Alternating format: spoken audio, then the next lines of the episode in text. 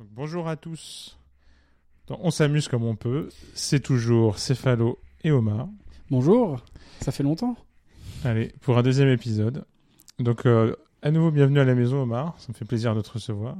Euh, comme, comme toujours, euh, le plaisir est partagé. Alors, euh, aujourd'hui, on voulait vous parler d'écologie politique. Mm. Alors, attention, ne partez pas tout de suite. On va essayer de rendre ça sympathique. Ouais. Et justement, on commence un petit peu. On va mettre tout de suite les mains dedans et traiter le sujet par une anecdote personnelle. Là, Omar, dans la vraie vie, il lui arrivé quelque chose de formidable. Il va nous raconter. Oui, alors nous, ça faisait euh, dans cette émission, on avait déjà euh, prévu de parler euh, d'écologie un moment ou un autre, de toute façon un peu transversale.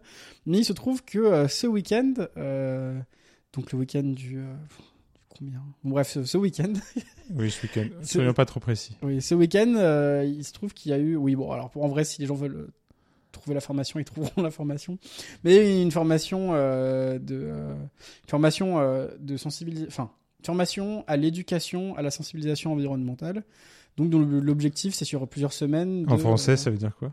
C'est-à-dire une formation où on y va et on nous apprend à parler d'environnement à d'autres gens. Voilà. Hmm. Donc c'était pas une formation où on nous dit euh, hey, regarde l'environnement c'est la merde, c'est une formation où on te dit euh, et regarde précisément en quoi c'est la merde pour pouvoir expliquer à d'autres gens qui seront pas déjà convaincus parce que basiquement on était tous des convaincus en fait. Euh, C'est pas c'est pas une formation, enfin c'était pas c'était pas une conférence pour convaincre les gens.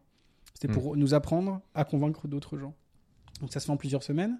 La première semaine, c'était plus sur l'aspect scientifique et un peu communication, mais surtout l'aspect scientifique et comment résumer aussi. euh, on a eu un exercice résumé en 10 minutes des grosses conférences et tout. Donc c'était avec, euh, je pense, je peux- oui, autant dire, euh, c'était avec l'académie. J'ai envie de leur faire de la pub au passage. L'académie d'avenir climatique, qui est une très bonne, enfin, qui je trouve globalement être une bonne, une bonne association. On verra au, au cours de cette discussion ce qui en ressort, mais voilà. Et, et du coup, euh, c'était deux jours, euh, deux jours toute la journée, 8h-18h dans l'idée, ou 9h-18h plutôt. Et euh, voilà, on était là avec plein de gens, entre babos, euh, à se dire mutuellement à quel point c'était la merde et qu'on était des personnes, euh, des personnes engagées. Morale. Non, en vrai, là, il y avait un peu de ça, mais euh, faut pas non plus le, réduire à ça. Ça, c'est intéressant. C'était vraiment ça la sociologie du... des gens présents? Bah, en fait, euh, ok. La, la sociologie des gens présents, je dirais, euh, c'était quand même globalement, ouais, assez euh, babos, euh, assez blanc aussi, assez.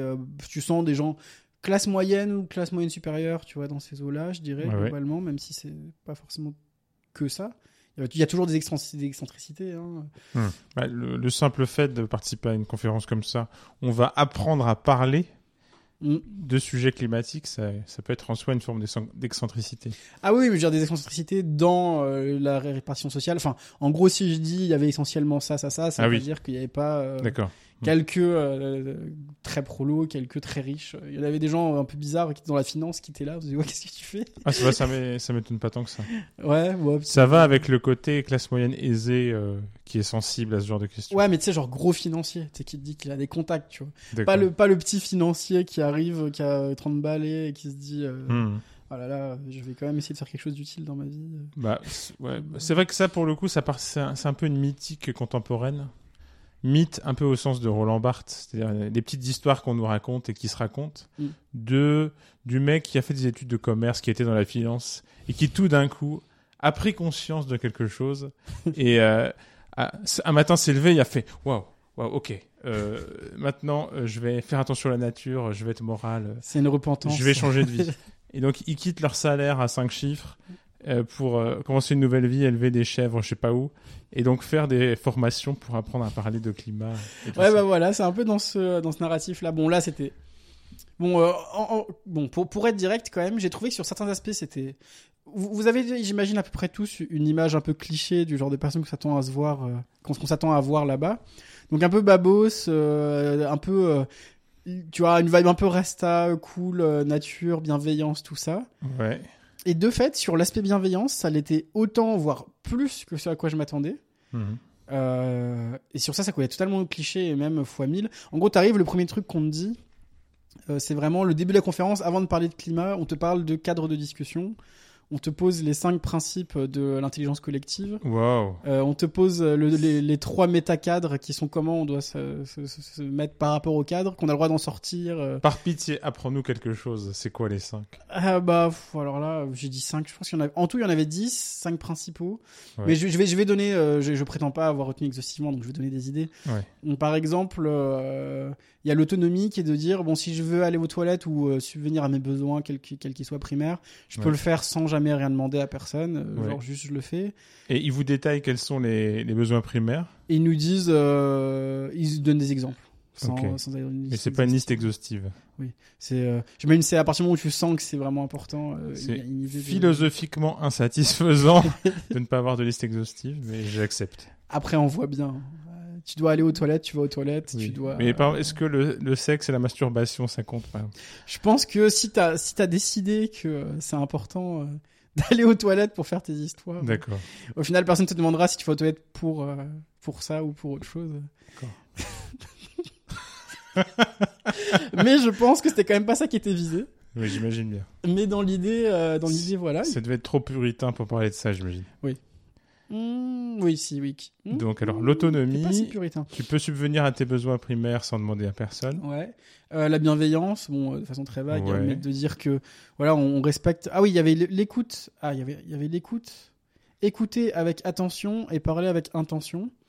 Donc c'était qu'en gros, euh, voilà, quand les gens parlent, il faut euh, essayer, même si on peut pas toujours. hein. Sur ça, sur, sur ça, c'était quand même cool. Il y avait quand même du recul par rapport au cadre. Enfin, ça faisait pas secte. euh, Tu parles comme ça, tous bienveillants, love, peace, tout va bien se passer. Il y avait un côté où il y avait quand même de, de la méta-réflexion par rapport au cadre en lui-même. euh, genre dire oui, c'est pas toujours évident de faire ci, c'est pas toujours évident de faire Ah ça, oui. il peut y avoir des Ouais. écarts, etc. Dire que c'était plus une, une, une voie, euh, enfin une ligne directrice que euh, Ok. Qu'un ensemble de règles, Hmm. fixes. une forme de jeu. Là. Bon, bref, mais Oui, oui, c'est ça. Mais en gros, ils prenaient en compte les, les dérives euh, courantes de l'application de ce type de règles. voilà, c'est ça. Hmm. Tu sens que ça commence à faire quand même un moment qu'on sait que euh, c'est pas parce qu'un truc a l'air babo, c'est New Age, qui c'est inoffensif, donc euh, ils font aussi attention à garder un regard critique vis-à-vis de, Oui, bah, de ces choses-là. ça serait bien que beaucoup de choses de babos écologiques aient ce même retour de réflexivité. Parce que Mm. Je sais qu'il y a des tiers-lieux. euh, au moment où on parle, il y a régulièrement des faits divers dans des tiers-lieux où justement euh, les situations deviennent très toxiques à cause de la bienveillance euh, affichée, apparente et des choses comme ça. Mm. Donc bon, bah, là, quelque part, c'est plus mature. Ça a l'air Oui. plus sympa. C'est plus mature, ouais. Et il y a aussi un, un côté où ça fait pas semblant. Ça va pas être bizarre hein, ce que je vais dire, mais il y a une, une forme d'horizontalité. Par exemple, le soir, on est allé boire un coup tous ensemble, discuter et tout. Mais il y a aussi une forme de verticalité qui est aussi assumée. Et où en gros, il, il- c'est pas, c'est pas le genre de truc où euh, on va faire par exemple semblant que tout le monde est à la même place, mais en fait non. D'un côté, oui, c'est quand même Mm. nous les coachs, c'est quand même nous machin et tout. Mais il y a des moments qui sont dédiés à plus d'horizontalité, genre. euh, Bon bah là je vais vous présenter pendant une heure une conférence et après on va se mettre par groupe de 10 et euh, chacun son tour va dire ce qu'il en ce, ce qu'il en- ce que ça lui a, ce que ça a suscité comme ressenti euh, en, en lui. Il y avait vraiment tous ces trucs là justement qu'on associe vraiment vraiment au- à, à ça, tu t'attends à ça. Ah, et donc, ouais, des Mais, retours euh, in- intersubjectifs. euh, Ouais. Après, tu dis ce que tu as ressenti, ce que tu as pensé. Oui, c'est ça avec un bâton de parole, enfin il y a pas de bâton mais dans l'idée, tu vois. D'accord. Ce que t'imaginerais avec Ouais. un bâton de parole et tout euh, Ouais, ouais. vraiment en mode bon qu'est-ce que vous en avez pensé? Si vous voulez rien dire, dites rien. C'est vraiment dans ces trucs là. Euh, ah oui, dans les autres principes, donc j'ai dit qu'il avait parlé avec intention, c'est-à-dire bah, que le, le, pen- le pendant, enfin le, ouais, le revers, je ne saurais pas trop dire, l'autre nécessité pour que quand on parle, les gens nous écoutent avec, euh, avec attention, c'était que quand on parle, il y ait une intention et qu'on essaie le moins possible de parler pour parler sans savoir ce qu'on va dire avant, par exemple, de lever la main. Il y avait aussi beaucoup de trucs, euh, c'était beaucoup sur la gestuelle. Genre, euh, plutôt qu'applaudir, enfin, plutôt que, que, que faire un bruit, genre oui, mm, ou bien applaudir quand on était d'accord avec quelqu'un, Hmm. eh ben, on agitait nos mains au-dessus de la tête. Et plus on l'agitait haut, plus ça veut dire qu'on était d'accord. Plus on l'agitait bas, plus ça veut dire qu'on n'était pas d'accord. Du coup, ça fait des situations vraiment bizarres où on se retrouve tous, enfin, bizarres de l'extérieur, mais où t'as euh, 100 personnes qui sont comme ça, d'autres comme ça, d'autres. Aussi avec le niveau d'énergie, plus tu mettais tes mains haut ou bas, plus ça veut dire que t'as une énergie quand ils demandaient Ah. l'énergie. Ah, ok. Ouais, pour, mais, mais, mais, mais, mais ça restait assez euh, terre à terre au sens où c'était pas. Énergie au sens euh, spirituel ou je sais pas quoi. Hmm. C'est vraiment bah on va on fait une conférence d'une heure ou de 30 minutes on, on prend la température. Si tous les niveaux d'énergie sont en bas, bah on fait une pause de 5 minutes. euh, sinon euh, on essaie de continuer en adaptant en fonction et tout. D'accord, oui, oui, je vois. C'est pas un- une utilisation du concept d'énergie qui est Oui oui. pseudo-scientifique bizarre, mais Oui, ça, présente, ça prétend même pas l'être. c'est c'est plutôt, oui, c'est la la manifestation physique de la chose en- avec les mains qui devait être un peu comique. mais, Oui, c'est ça. Oui, oui, oui, ça, oui. Ah, par contre, ça, oui. Plein de fois, Ouais, tu dis, waouh. c'est vrai que poser des cadres, ça permet de, des, des singularités que tu imaginerais. Enfin, de l'extérieur, on aurait eu juste l'air très chelou, tu vois, avec Ouais, truc. euh. C'est marrant parce que oui, j'imagine que ça part d'une bonne intention, mais on se demande si c'est très utile. euh. Sur certains aspects, je, je trouve que, bon, c'est pas, euh, je- faudrait plus approfondir. On est là pour Mm. ça aussi. Mais en tout cas, en apparence, il y avait des choses où ça, ça- on sentait bien l'intérêt pour le coup. Ouais. En fait, c'est le, c'est le genre de domaine où j'adorerais euh, jeter un petit œil ethnologique. C'est-à-dire, tu, tu viens observer ce genre de situation comme un, un anthropologue ou un ethnologue viendrait observer une tribu de chasseurs-cueilleurs dans l'Équateur. Et tu te dis, waouh, que- quelles sont leurs mœurs euh, Quelles sont leurs sexualités De l'extérieur, euh, tu les vois lever la, la main, tu fais, ah, c'est, c'est un... Et justement, tu vois que, comme tu disais juste avant, il y a une espèce de mélange bigarré de rasta bizarre, euh, de classe moyenne et aisée venue de la finance qui un matin s'est levé en se disant qu'il allait changer le monde, euh, tout ça. Et ils se mettent ensemble au même endroit Mm. et ils font des gestes avec leurs mains pour signifier leur enthousiasme et leur énergie. C'est quand même extraordinaire. Ah bah, les catastrophes, ça, ça crée des liens. hein. Parce que justement, c'est aussi marrant. euh, moi, ça m'a vraiment fait cet aspect-là de. de, de... Il, y a, il y a un truc qui était impressionnant, c'est que je trouve que autant j'ai. Bon, si j'ai quand même connecté avec des gens, j'ai pas forcément eu. Mais là, là, pour le coup, c'est pas dû à leur gars ni rien, c'est juste. J'ai pas eu genre de gros euh, crush euh, amical ou autre euh, en mode. ah, vas-y, enfin une connexion forte avec quelqu'un Ouais. où il y aurait- qu'on se serait trop suivi, puis au bar, machin. Ouais, tu penses que c'est pareil pour les autres? C'est- Vous avez... Je sais pas, Ouais. mais par contre, j'ai ressenti que malgré ça, il y a vraiment un truc euh, de, euh, de cohésion globale, par contre, qui a été fait très, très, très euh, efficacement. Genre, de par le fait d'avoir, de commencer à mettre en place un espèce de langage commun un peu différent, de façon de fonctionner, de, de règles, de cadres dans lequel on se retrouve tous et tout. Et d'être là pour parler de la même chose, qui est un sujet qu'on trouve important. Et aussi de se sentir mutuellement, enfin, c'est très discutable. Hein, euh, pas- au, au regard du chantier qu'il y a à faire, par exemple, j'allais dire, euh, mutuellement, on se- on s'entrevalide du fait qu'on ait des gens qui se sont levés à 8 heures un samedi euh, ou un dimanche pour venir euh, sauver le climat, oui, tu oui. vois. Oui, c'est ça. Donc il y a un espèce de... Vous êtes un, vous êtes un échantillon qui s'est sélectionné lui-même finalement. C'est ça, voilà, par des goûts, euh, Mm. Une certaine volonté d'agir. euh. sur certaines que- choses. ouais. Enfin, on le voit bien, les, les militants des organisations ou des gens qui se forment pour devenir militants de, pour une cause quelle qu'elle soit, finalement, ils se sélectionnent d'eux-mêmes euh, Mm. dans un échantillon assez restreint. Mm. Tout le monde n'est pas prêt ou n'a pas le temps de devenir un militant pour quelque chose, en fait. Tout à fait, c'est ça. Oui, d'ailleurs, euh, les deux sont à rappeler, euh, on, en a discu- on en discutait, c'était les discussions de... Ah, dans les signes, il y en avait un marrant, c'est euh, euh, de faire un peu, euh, lever l'index, lever le pouce, euh, un peu en mode yes, tu vois, comme Ah, on peut l'imaginer.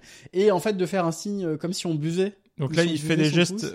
Oui, Omar fait des pas les gestes. voir, Omar fait des gestes. Je vais essayer de décrire. Ça que... Il a donc vous fermez tous les doigts et vous levez le pouce et l'annuaire. Et puis, hop, vous faites comme si vous buviez depuis votre pouce en levant Et l'index. voilà. vers Et le ensuite on lève. Voilà. Bon, je sais pas si c'est très pertinent de dire ça, du Vers coup, la euh, bouche. À l'oral. Mais c'était un signe qui voulait dire on en parle à l'apéro. le plaisir jubilatoire de décrire un truc euh, qui n'est pas du tout radiophonique. Nous, on sait et pas vous. Mais du coup, on euh, vous voit, mais vous, nous, vous ne nous voyez pas. c'est ça, comme la dernière fois. Mais du coup, euh, ça par exemple, c'était un signe qui était, qui était euh, bien marrant parce que c'était la façon polie de dire euh, c'est pas le sujet, ta gueule. Tu vois. Ah ouais, Et Genre, genre c'est très intéressant, on en parle ce soir quand on va boire un coup. Ok, ok. ah oui, c'est le sujet, c'est un peu le sujet ferme-la, quand même. C'est Ouais, un peu le ça. signe ferme-la, quoi. Ouais. Mais euh, tu vois, ces trucs dans lesquels on se retrouvait, ça faisait un peu des running gags aussi. Tu vois, quand il y a quelqu'un qui faisait ça, ça faisait rire tout le monde parce que Ouais. c'est un, un ta gueule, mais en plus poli, en plus gentil, parce que c'est aussi une façon. Enfin, des fois, ça peut être euh, juste pour dire ferme-la. Des fois, c'est aussi Ouais. vraiment une façon de dire que c'est intéressant, mais c'est pas le sujet, tu vois. genre. Ah, Est-ce que c'était toujours un peu les mêmes qui faisaient le signe? Je pense que tu peux retrouver des enjeux de pouvoir. euh, Ouais, c'est vrai, mais globalement, ça a pas été trop fait. Euh, Il y avait une très bonne ambiance. euh, Ok, Il y a eu des petits, des petits trucs, mais non, globalement. d'accord, d'accord. Ce qui est très intéressant aussi, en fait, ça joue beaucoup sur l'aspect soudé et tout. Hein. Mm. C'est qu'il y avait par exemple des brises-glaces avant chaque activité.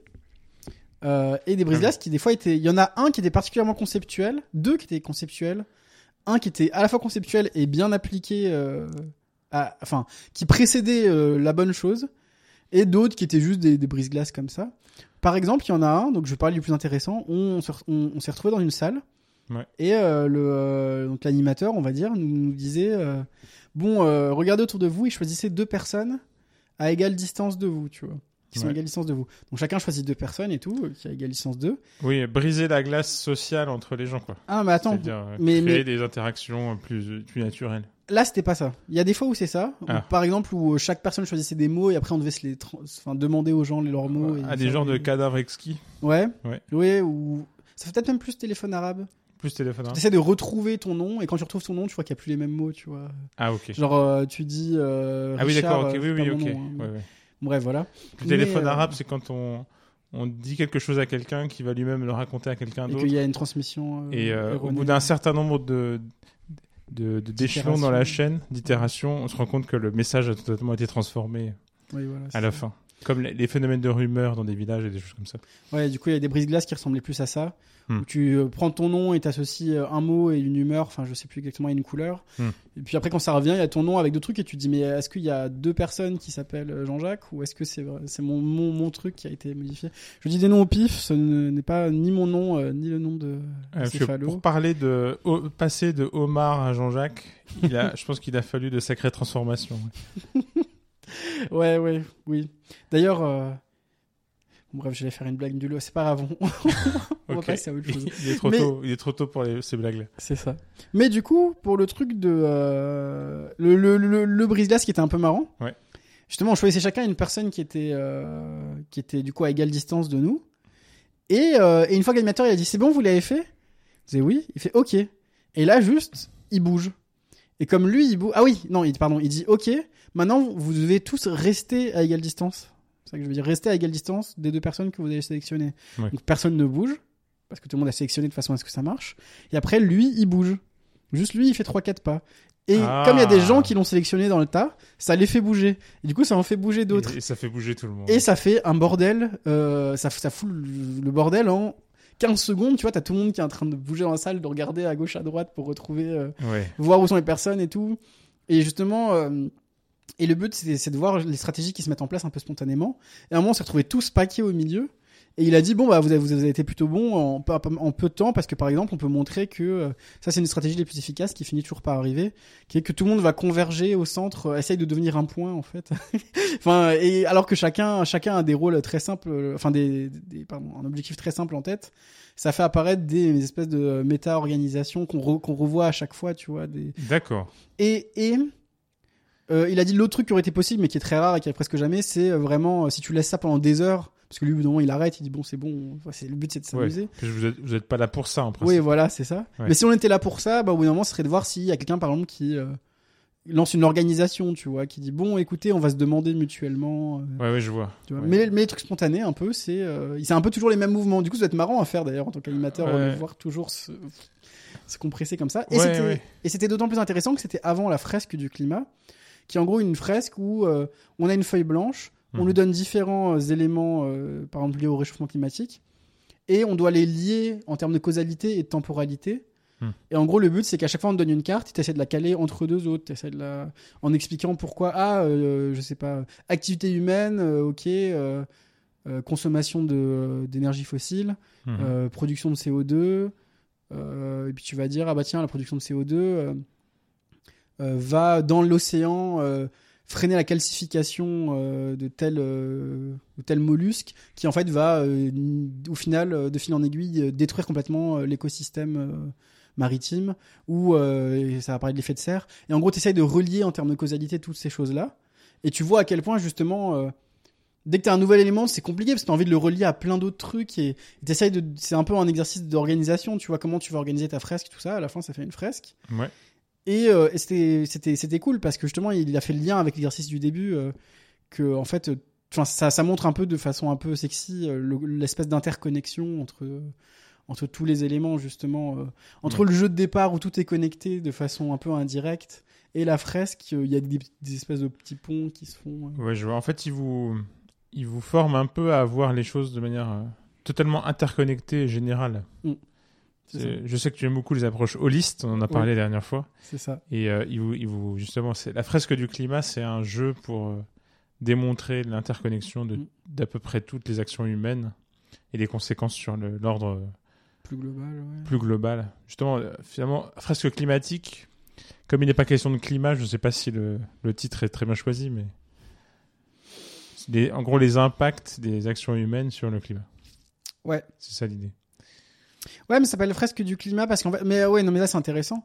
Donc là, pour parler plus de l'association, Avenir Climatique, c'est assumer une association qui euh, a choisi de mettre l'accent sur le réchauffement climatique Ouais. Et donc d'organiser un peu tout autour de ça. Quitte à parler de d'autres trucs, euh, enfin, parce que tout est lié justement, le réchauffement climatique entraîne des trucs sur la biodiversité, pourquoi pas Ouais, voilà, ok, c'est Mais on met la- plutôt le réchauffement climatique, voilà, plutôt Ouais. que parler de l'effondrement de la biodiversité, par, exemple. ouais. Même si on va parler des liens qu'il peut y avoir entre les deux. Ouais. Enfin, on s'empêche pas de dire, bon, bah, de par le réchauffement climatique, il va y avoir ça qui va se passer sur la biodiversité. C'est qu'on parle souvent Mais, des euh, différentes limites atteintes par l'humanité, Tout à fait. ouais. et le réchauffement climatique, c'est l'une d'entre elles, et l'effondrement de la biodiversité, c'en est une autre. Et on a tendance à, en mettre certaines vraiment en avant et à oublier euh, qu'il y en a beaucoup d'autres.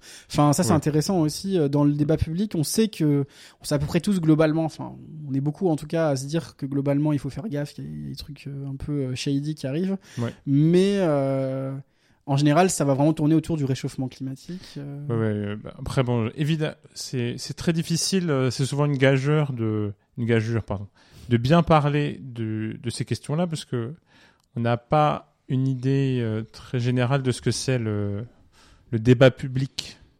On a tous l'impression que c'est quelque chose de facile d'accès, de dire, bah, le débat public, il parle de ça, mais Mm. j'ai l'impression que c'est jamais le cas vraiment, et que maintenant, Ouais, avec les réseaux vrai. sociaux et des effets de filtre, euh, on n'a pas le même débat public, on regarde pas les vidéos, les mêmes vidéos sur YouTube, euh, on n'a pas les mêmes euh, choix de vidéos sur TikTok. Il y a un peu de différence. C'est mais vrai. c- Mais c'est vrai que je pense que comme toi et moi, semble-t-il, on se ressemble. En tout cas, on se ressemble assez pour faire un podcast ensemble. On a probablement le même genre de sélection sur les réseaux sociaux et le, le même genre d'activité sur les médias. Et je pense que oui, moi je suis d'accord avec toi. On a plutôt l'impression qu'on met, euh, qu'on met en avant le réchauffement climatique en particulier. Bah. Et euh, le, en deuxième, l'effondrement de la biodiversité, mais Ouais. traité de manière très différente. Ouais. Très différente. Mais euh, je pense que pour la plupart des gens, en fait, euh, ils en entendent juste jamais parler. Ces de la- de la questions-là. biodiversité? Ah, globalement, tu veux Ouais. dire? Non, la plupart des gens. Quand on regarde quand même les enquêtes d'opinion et tout, bon, t'es le premier. euh, Enfin, tu, tu pourras me dire euh, qu'il y a évidemment des biais dans toutes les enquêtes d'opinion et tout. Mais il semblerait quand même que les gens soient au courant qu'il y a des, des choses, non? Ouais, ouais, mais à part parler des records de chaleur battus, des choses comme ça, j'ai pas l'impression que ce soit des sujets vraiment traités. Ah oui, en, de- enfin, en rentrant dans les détails, en expliquant vraiment ce qui se passe. En fait, euh, en- moi je pense qu'il y a une manière. En fait, c'est euh, c'est traité comme des faits divers. Hmm. C'est mon avis très subjectif. Et moi, je suis pas du tout un spécialiste des médias. euh, Je me, je me mets à plat ventre et je parle de manière très modeste. J'essaye. Et j'ai l'impression que c'est vraiment traité comme des, des faits divers. Hmm. Waouh, on a battu tel record de température. Waouh, machin. Ouais. Waouh, bidule. Et euh, tu verras jamais le, un des les intellectuels du GIEC en soirée prime time sur une grande chaîne en train de discuter de ces sujets-là et de vraiment Mm. expliquer, euh, le- par exemple, le groupe 3 du GIEC qui donc parle des solutions possibles et des solutions et des, des- des modes d'organisation qu'on pourrait mettre en place pour lutter efficacement. Et ben, tu n'auras pas le groupe 3 du GIEC sur TF1 à 21h Ouais. qui va expliquer et tout ça. Et. Et après, c'est peut-être, euh, justement, pour revenir à, à ton week-end de formation, c'est peut-être plus ce qu'essaient de faire ces associations-là, de mettre en avant et de faire discuter de ces questions-là. Et donc en formant des gens qui peuvent en parler en public devant d'autres personnes. Ouais. Après, t'as as, tout à fait raison sur le fait qu'on est euh, tous dans une espèce de, de petite bulle, euh, fait qu'on a du mal à se représenter vraiment euh, ce, que, ce qui est dit dans les débats publics de manière plus, euh, plus large. Mais je pense qu'on peut quand même se baser sur quelques, quelques indicateurs. Euh, bon, je ne m'aventurerai pas à dire objectif, mais en tout cas euh, plus répandu. Tu vois, typiquement le simple fait que ceux qui entendent parler du climat euh, et qui vont parler du climat vont presque toujours parler en termes de limite, en termes de degrés. En fait, qu'on se dit tiens, objectif 2 degrés, objectif 1,5 degré, etc. Ah c'est vrai qu'il y a ça. oui. Ça, ça montre que, en fait, on a pris un élément de mesure qui euh, synthétise, qui projette un peu tout, même si en vrai on sait que c'est beaucoup plus complexe que ça. Nos repères sont quand même beaucoup basés autour, enfin sont beaucoup basés sur, euh, par exemple, la température. Donc je Ouais. trouve que ça met quand même en avant que un peu globalement, en tout cas, je, dirais pas, oui, t'as as probablement raison, il y a probablement plus de gens qui en entendent juste pas parler de façon sérieuse que ce que j'imagine, parce que je suis dans un microcosme où bah, on débat sur ces choses-là. Ou vois. alors seulement sur le mode du fait divers ou du slogan. Oui, en mode oui, il y a eu ça. euh, On a dépassé oui, oui. Telle barre, telle C'est historique, c'est la première voilà. fois. Oui, oui. Et, le problème, c'est que les, le, le- les- les- la manière dont sont structurés les journaux télévisés, on a une suite de, on a une suite de slogans et de faits divers, et ça, ça en devient un, un parmi d'autres finalement. Ouais. C'est entre deux attentats, entre deux tueries de masse, Mm. On a dépassé tel record de température. Ouais. Et puis c'est un peu tout ça écrasé et mis à presque au même niveau. Mais sinon, je suis d'accord que je pense que je pense que c'est vraiment des choses qui sont prises au sérieux par plein de gens, mais Mm. il y a de l'impuissance, une incompréhension. Finalement, c'est difficile d'accès. Mm. Euh, les, les grands, les, les- partir du slogan euh, There is no planet B, il n'y a pas de planète B, deuxième planète, ou alors d'autres types de slogans. On a dépassé 1,5 degré ou je sais pas quoi. Mm. Finalement, euh, je me mets à la place de- de- d'une mère de famille ou de lambda qui travaille et qui s'occupe de ses enfants ou, ou de- de- d'un type euh, ouvrier euh, et qui essaie de vivre sa vie comme il peut. On peut se demander à leur place euh, qu'est-ce qu'ils peuvent faire, qu'est-ce que, qu'est-ce, qui- qu'est-ce que je dois faire, comment ça marche? Ah, mais c'est clair qu'il y a une, une impuissance en termes de rapport d'échelle. De même, même, même, même les gens qui, justement, ont plus le temps et euh, les inclinaisons, euh, qui, euh, je sais pas, alors les centres d'intérêt ou quoi, qui font qu'ils vont se, aller dans ce. essayer de confronter ces, ces problématiques-là, ressentent eux-mêmes euh, c'est une sorte d'impuissance ou c'est même. Disons que même, même en sachant plus précisément quel est le problème, euh, c'est déjà dur de voir vraiment clairement euh, qu'est-ce qu'on peut faire euh, pour, pour avancer dans ce, dans ce truc-là. Donc je te rejoins totalement sur le fait que quelqu'un qui voit ça de loin et tout, il doit juste se dire bon bah euh, ok, d'accord, bon, on, on va on va mettre, on, on mettra un pull moins moins moins épais et puis, et puis voilà. Quoi. Euh, bah, pour recentrer sur euh, ton week-end et relancer là-dessus, justement, Mm. c'est un sujet qu'on peut politiser, cette sensation d'incompréhension et d'impuissance. Complètement. Pourquoi ça se passe comme ça? Qu'est-ce qu'il en est? Mm. Finalement, c'est quoi la place de cette association? Elle, elle- On cherche à former des militants? Mm. C'est ça l'idée? Ça dépend ce qu'on appelle. Je... C'est intéressant. En fait, c'est une question intéressante parce que j'ai du mal, j'aurais du mal à y répondre à cause des termes employés. Ouais. Mais ça montre quelque chose justement sur l'association. L'association, je pense, j'ai pas particu... je m'étais pas particulièrement formulé comme ça, mais je pense qu'il y a des mots qui sont évités euh, consciemment. Ouais. Il ne parle pas de militantisme, enfin pas dans ces termes-là. Ouais. Il ne parle pas de euh, parti politique à aucun moment. Mhm. Il ne parle pas de gauche, il ne parle pas de droite, ni même de euh, centre. Enfin voilà. Ah, Il, y a, il y a tout ce truc-là qui est complètement mis hors de, de, de leur considération. c'est une stratégie de communication? C'est ça. Ouais. Tout en, quand même, bon, de toute façon, euh, je prendre personne en disant ça. C'est quand même euh, globalement euh, une population de gauchos. Hein. euh, on est, on est, on... enfin, t'es là-bas. Enfin, moi, que je me suis, je me sentais à l'aise, quoi. Je veux dire, globalement, c'est, un- j'ai tendance à avoir des inclinaisons plutôt justement dans, dans ce- ces écoles de pensée-là. Ouais. Et, et je me suis pas senti mal à l'aise. Donc rien que rien que pour ça, de par les façons dont, enfin, après même au bar, les gens justement, justement ça c'est intéressant. Pendant la formation, personne ne parlait de gauche ni de droite. Par contre, une fois que t'es au bar, là, euh, C'est la première chose qui vient. là t'as les anticapitalistes qui apparaissent, mais qui sont bien retenus toute la journée, tu vois. Donc, tu- déjà, tu peux, on peut leur reconnaître ça, c'est que là-dedans il y, a, il y a des gens qui étaient particulièrement politisés, euh, anti-cap, etc Ouais. et qui euh, toute la journée ne parlait pas une fois de capitalisme, une fois de, euh, de, de, de problématiques ou de d'angle de vue marxiste, même si Là, ce serait que la stratégie de communication de l'association n'est pas celle des gens qui viennent, euh, Ouais. des, des gens qui viennent participer. C'est plutôt ce décalage-là, là. Mm. C'est-à-dire que les, les- peut-être que la l'asso fuit une forme de une forme de latéralisation gauche-droite en essayant de communiquer différemment. Et c'est juste que Mm. les, les gens qui viennent à ce genre de à ce genre d'événement, eux, euh, la recherchent absolument et essaient de se labelliser. euh. Ouais. Eux à leur manière. Je pense qu'il y, a- il y a de ça. Et je pense que euh, l'objectif derrière de l'association, c'est de dire on veut parler autant à des gens de gauche qu'à des gens de droite parce que euh, on veut parler d'écologie euh, de la façon la plus vaste possible. Ouais. Mais en même temps, euh, il y a quand même évidemment, enfin, par exemple, ça se base sur le GIEC et le GIEC prend aussi en compte, par exemple, les migrations de population. Euh, le, le- la dif- les différentes spatialisations, enfin le fait que, enfin le GIEC étant un, un truc sérieux euh, à grande échelle qui prend, enfin multifactoriel, prend Oui, aussi en compte des, des problématiques de type sur qui ça va tomber en premier, où est-ce que ça va. Oui, oui. Et, et ça, ils nous en parlent serait- quand même. Ce serait une erreur du GIEC de pas le faire. Voilà. Oui, oui. Ou même de, par exemple, il y a tout un tas de sujets dont ils traitent qui sont très politisés par chez nous. euh, Mm. L'usage du nucléaire ou non. Mm. Euh, en effet, les migrations de population, les mouvements migra les gros mouvements de migratoires qui vont arriver. Mm. Et donc forcément, eux, ils pro- ce serait une erreur de leur part de pas proposer des stratégies pour gérer ça. Ouais. Mais en effet, c'est vrai que le GIEC utilise ce même type de stratégie de communication, de pas parler de gauche et de droite, d'essayer de rester ouvert. Après, c'est pas la même chose qu'une association euh, comme celle dont tu parles, le GIEC. C'est-à-dire Oui. que le, le GIEC, ils savent bien qu'ils s'adressent à des gouvernements qui ne sont pas de gauche, C'est vrai. majoritairement. Mm.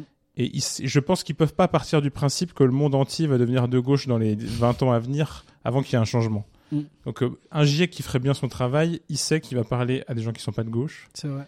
et qui euh, doit quand même les convaincre de faire quelque chose. Je crois que l'association a, a ce positionnement-là, Oui. quand même. En fait, en fait, je pense que c'est assez répandu. Euh, en... é- c'est- intéressant l'écologie parce que bon, il y a, il y a beaucoup d'écolos. Enfin, je dirais que majoritairement, très majoritairement, les, les, les, les écolos sont euh, de gauche. Enfin, euh, s'identifient voilà de gauche parce que dire sont de gauche, c'est donner une valeur. euh, Oui, valeur et, puis, et puis là, on, fait semblant de croire qu'il y aurait un sens unique au mot gauche, Voilà, alors que c'est tout sauf univoque. Non, mais c'est pour ça que j'y s'identifierait de gauche. Voilà. Oui, oui, En tout cas, ça, c'est bien. S'auto-labelliserait. Je, suis- je suis euh, d'accord avec toi, Omar. S'auto-labelliserait, c'est bien. Voilà. Oui. Euh, mais ceux qui et là je dis, enfin là, ça, enfin, tout- n'engage que moi, mais là ça engage vraiment beaucoup, encore plus que moi. Ouais. mais c'est, j'ai vraiment la, la sensation que il y a beaucoup de euh, d'écolos qui euh, sont rentrés dans l'action. Euh, qui vont être bénévoles par exemple à Avenir Climatique pour nous apprendre des choses ou bien qui vont aller à Avenir, Avenir Climatique mais où tu vois que ça fait depuis des années qu'ils font des trucs et tout et qui en gros euh, sont plongés dans la lutte pour pour ces autour de ces sujets là Ouais.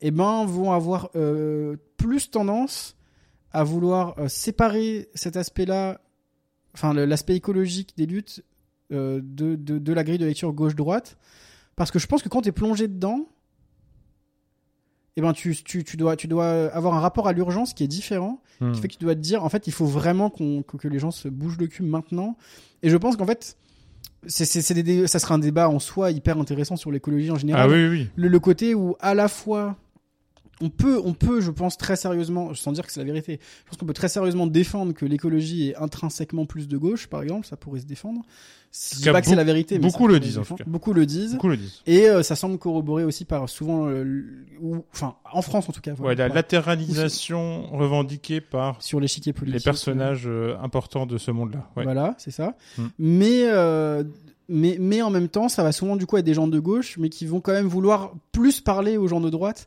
que d'autres gens de gauche. Enfin, je pense qu'un écolo, je dis pas, je dis pas, euh, il y a des écolos euh, complètement, euh, enfin.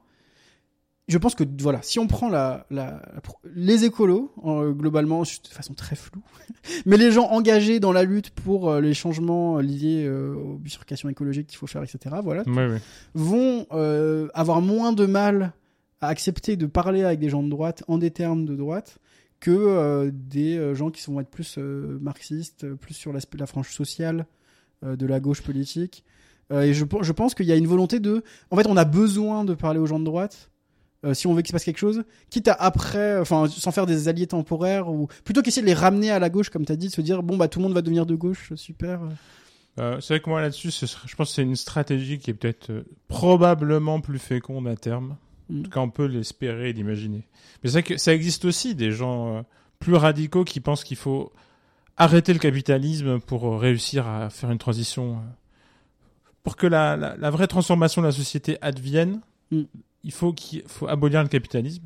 Mm. Et donc, euh, l'abolition du capitalisme passe avant. Et c'est vrai que ça, c'est des approches plus marxisantes. Ouais. Voilà, et, mais radicales, hein, pas, le, pas forcément le Parti communiste français, mais plus radicales et plus Qui marxisantes. s'inscrivent dans une lecture marxiste. quoi. Mais en effet, euh, bah, quand on est le GIEC, on comprend bien que ça n'a pas de sens pour eux de se dire on est de gauche, on va parler à des gens de gauche, parce qu'eux, c'est un- une autre dimension. C'est surtout des chercheurs Mm. qui s'adressent à des chefs d'État, euh, Mm. qui, qui produisent de- des données principalement. Mais quand on est une association, en effet, c'est une tension très très importante, je pense. Ouais. La- le rapport à la latéralisation droite-gauche, à l'imminence de, de la catastrophe, de l'urgence. Donc qu'est-ce qu'on fait? On parle surtout de la catastrophe, on parle surtout des solutions. Est-ce qu'on se latéralise ou pas? Mm. Sachant que à gauche, on peut, il y a plein de gens que ça déplaît beaucoup de ne pas se latéraliser. Oui. Ils vont dire ah vous faites semblant d'être neutre et c'est déjà un problème politiquement pour eux. En fait, je trouve que c'est intéressant, parce que c'est vraiment très intéressant même ce que tu dis. Il faudrait trouver une façon de ne pas se latéraliser tout en assumant. Parce que le mythe de, en fait, de la neutralité euh, de nos jours, je pense, peut-être aussi parce que euh, je traîne dans des milieux particuliers, mais j'ai quand même l'impression que la neutralité est de plus en plus critiquée et que du coup on peut on peut plus trop s'en sortir maintenant, surtout avec euh, les, les, les quinquennats Macron. euh, Enfin, il y, a, Ouais. il y, a, il y a un peu une idée où les gens se méfient de est-ce que ça rend du sens de se dire euh, au-delà de, de, de, de- de certaines grilles de lecture, Ouais, ouais, ouais. de se positionner comme en dehors euh, ou, euh, ou neutre. Une forme de confusion. C'est ça, On a fait semblant qu'on avait dépassé des vieux clivages alors que pas du tout. c'est ça. Et l'écologie justement, c'est peut-être peut-être un, un de ses rôles conceptuels, enfin le rôle, un, on va dire un objectif que pourraient se fixer les, les penseurs euh, écologistes, Mm. de trouver une façon de euh, faire rentrer dans le débat une euh, une écologie qui serait non latéralisée forcément sur l'échelle gauche-droite, mais sans prétendre à être une activité purement scientifique, purement neutre, parce que euh, on sait que ça ne peut pas être euh, Ouais. Ça ne sera pas accepté si c'est des gens qui viennent et qui disent non on est neutre, euh, la science dit ça, euh, il faut faire ça, c'est la vérité, tu vois.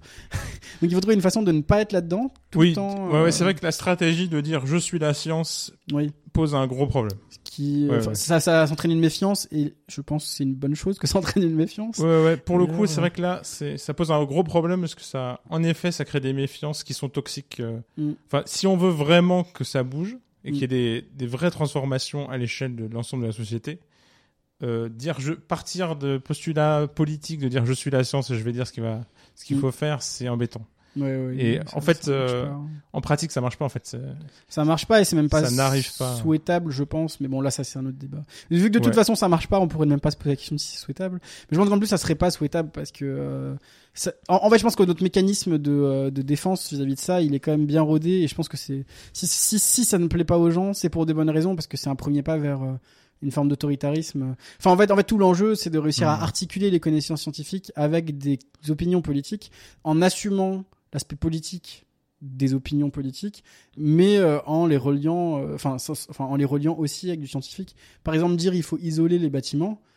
euh, par exemple, enfin, faire re- re- retaper, refaire l'isolation des, des Ouais. passoires thermiques, considéré comme une des. Ah oui, donc juste oui, pardon. En- au cas où, en gros, les passoires thermiques, c'est les les des zones de l'espace, donc typiquement un immeuble, on va dire, dans lesquelles, euh, le- comme une passoire euh, dans laquelle il y a des trous et du coup euh, les choses circulent, bah la chaleur circule très facilement de l'intérieur vers l'extérieur et vice Donc, versa. on essaie de chauffer à l'intérieur et comme Ça ça, sort. eh ben, on dépense énormément d'énergie pour chauffer dedans.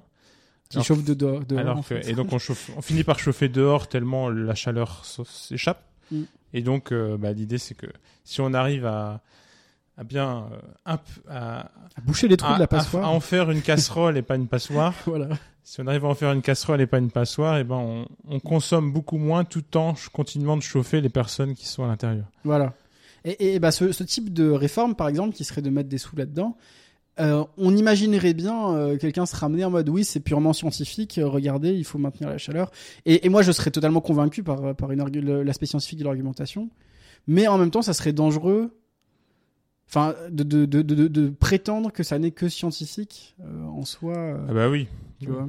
Là, pour le coup, ça pose le problème de l'urbanisation globale d'un pays. Et ça, c'est un problème euh, extrêmement politique. Ouais. Mm. Et euh, est-ce que, le modèle du, du pavillon individuel doit continuer ou pas? Mm. Et la France, on est un, un grand pays de pavillons individuels. Et ben, la plupart des beaucoup, beaucoup, beaucoup de passions énergétiques, c'est des pavillons individuels. Ok. Et avec des familles dedans qui donc payent très cher Ouais. parce que la maison, elle est toute seule. euh, euh, elle doit se chauffer elle-même et elle chauffe beaucoup dehors aussi, du coup. Mm. Et euh, si on faisait des blocs avec plein de gens à l'intérieur, ils se chaufferaient plus les uns les autres que Ouais. l'extérieur.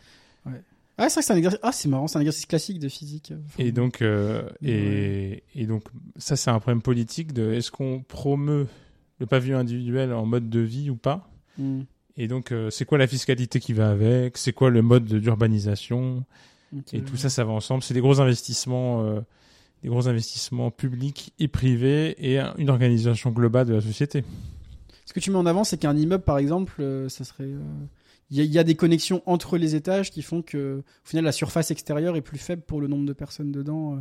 Enfin, comme des, des pingouins qui se, qui se, qui se collent pour, euh, pour créer un, Oui, c'est ça. C'est que euh, un endroit où la chaleur est maintenue, quoi. d'une certaine manière, quand tu es chez toi et que tu te chauffes, tu chauffes dans une moindre mesure au-dessus, en dessous, à côté, Mm. à gauche, à droite. Et donc, si tu as plein de gens à côté, eh ben, c'est des degrés en moins perdus sur les, les voisins, quoi.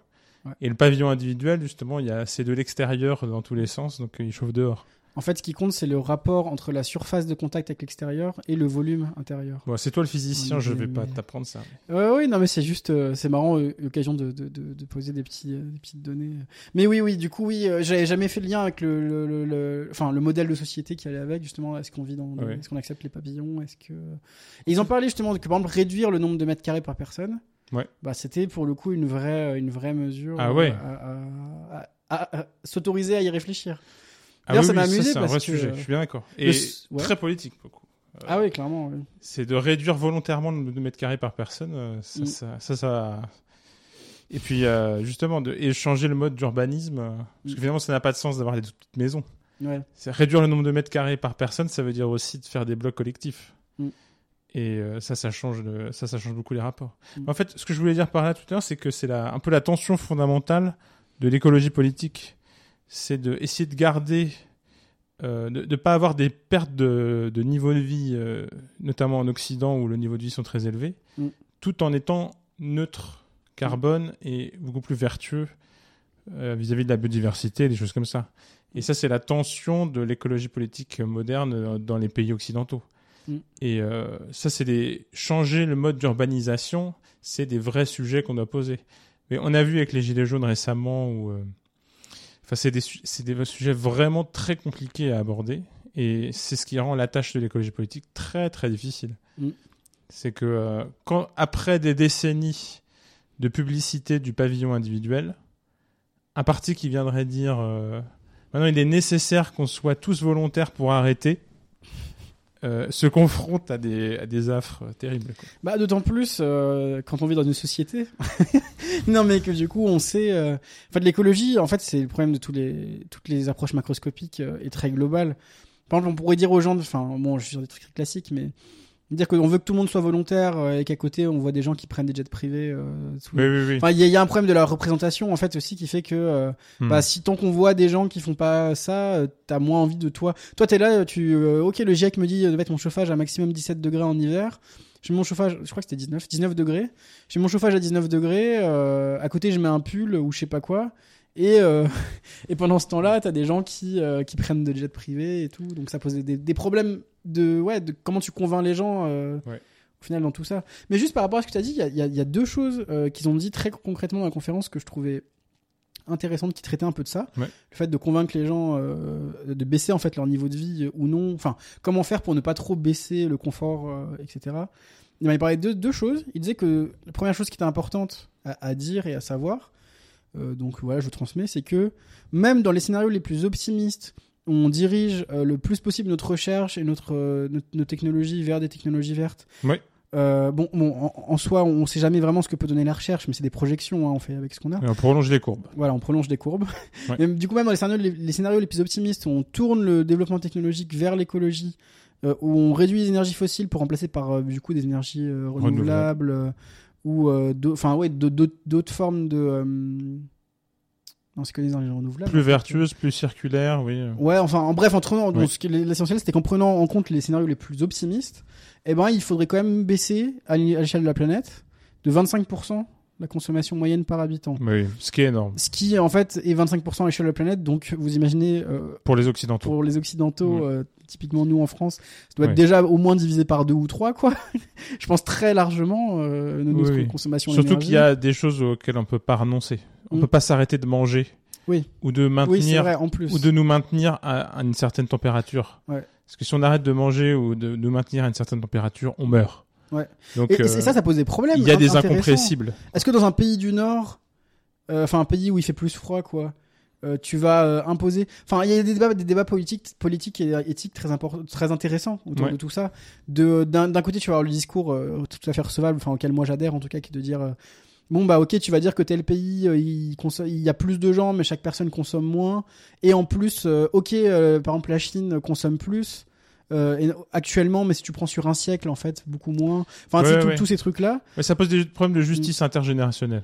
mais, mais dans l'autre sens, Ouais. tu pourrais aussi dire, bah, même un pays qui est plus riche et qui a beaucoup consommé, et ben, si il fait moins 14 en hiver et qu'il faut chauffer toutes les maisons à 19 degrés, eh ben, en fait, il y a une espèce de coût, euh, comme tu dis, de coût euh, qu'on qu'on peut pas, euh, Ouais, j'ai pas le terme en tête, mais bref, un coût qu'on peut pas enlever, quoi. euh, Et on pourrait dire, bah, en fait, il faut, il faut, il faudra qu'ils consomment plus parce que là-bas, il fait, il fait, il fait moins 19 en hiver. Ah oui, alors, ouais, c'est vrai que là, là, t'as pas, oui, deux choses distinctes alors, oui. Il y a les contraintes spécifiques à la zone géographique, Mm. et après, il y a le, le passé Mm. De chaque région, Mm.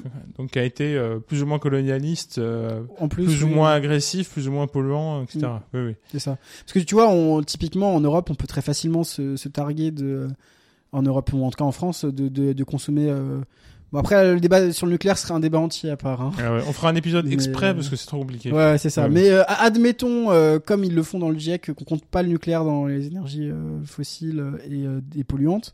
Ouais. Euh, et ben on pourrait se targuer d'être moins polluant euh, et, d'être euh, à un niveau, euh, enfin un niveau plus stylé que beaucoup d'autres États.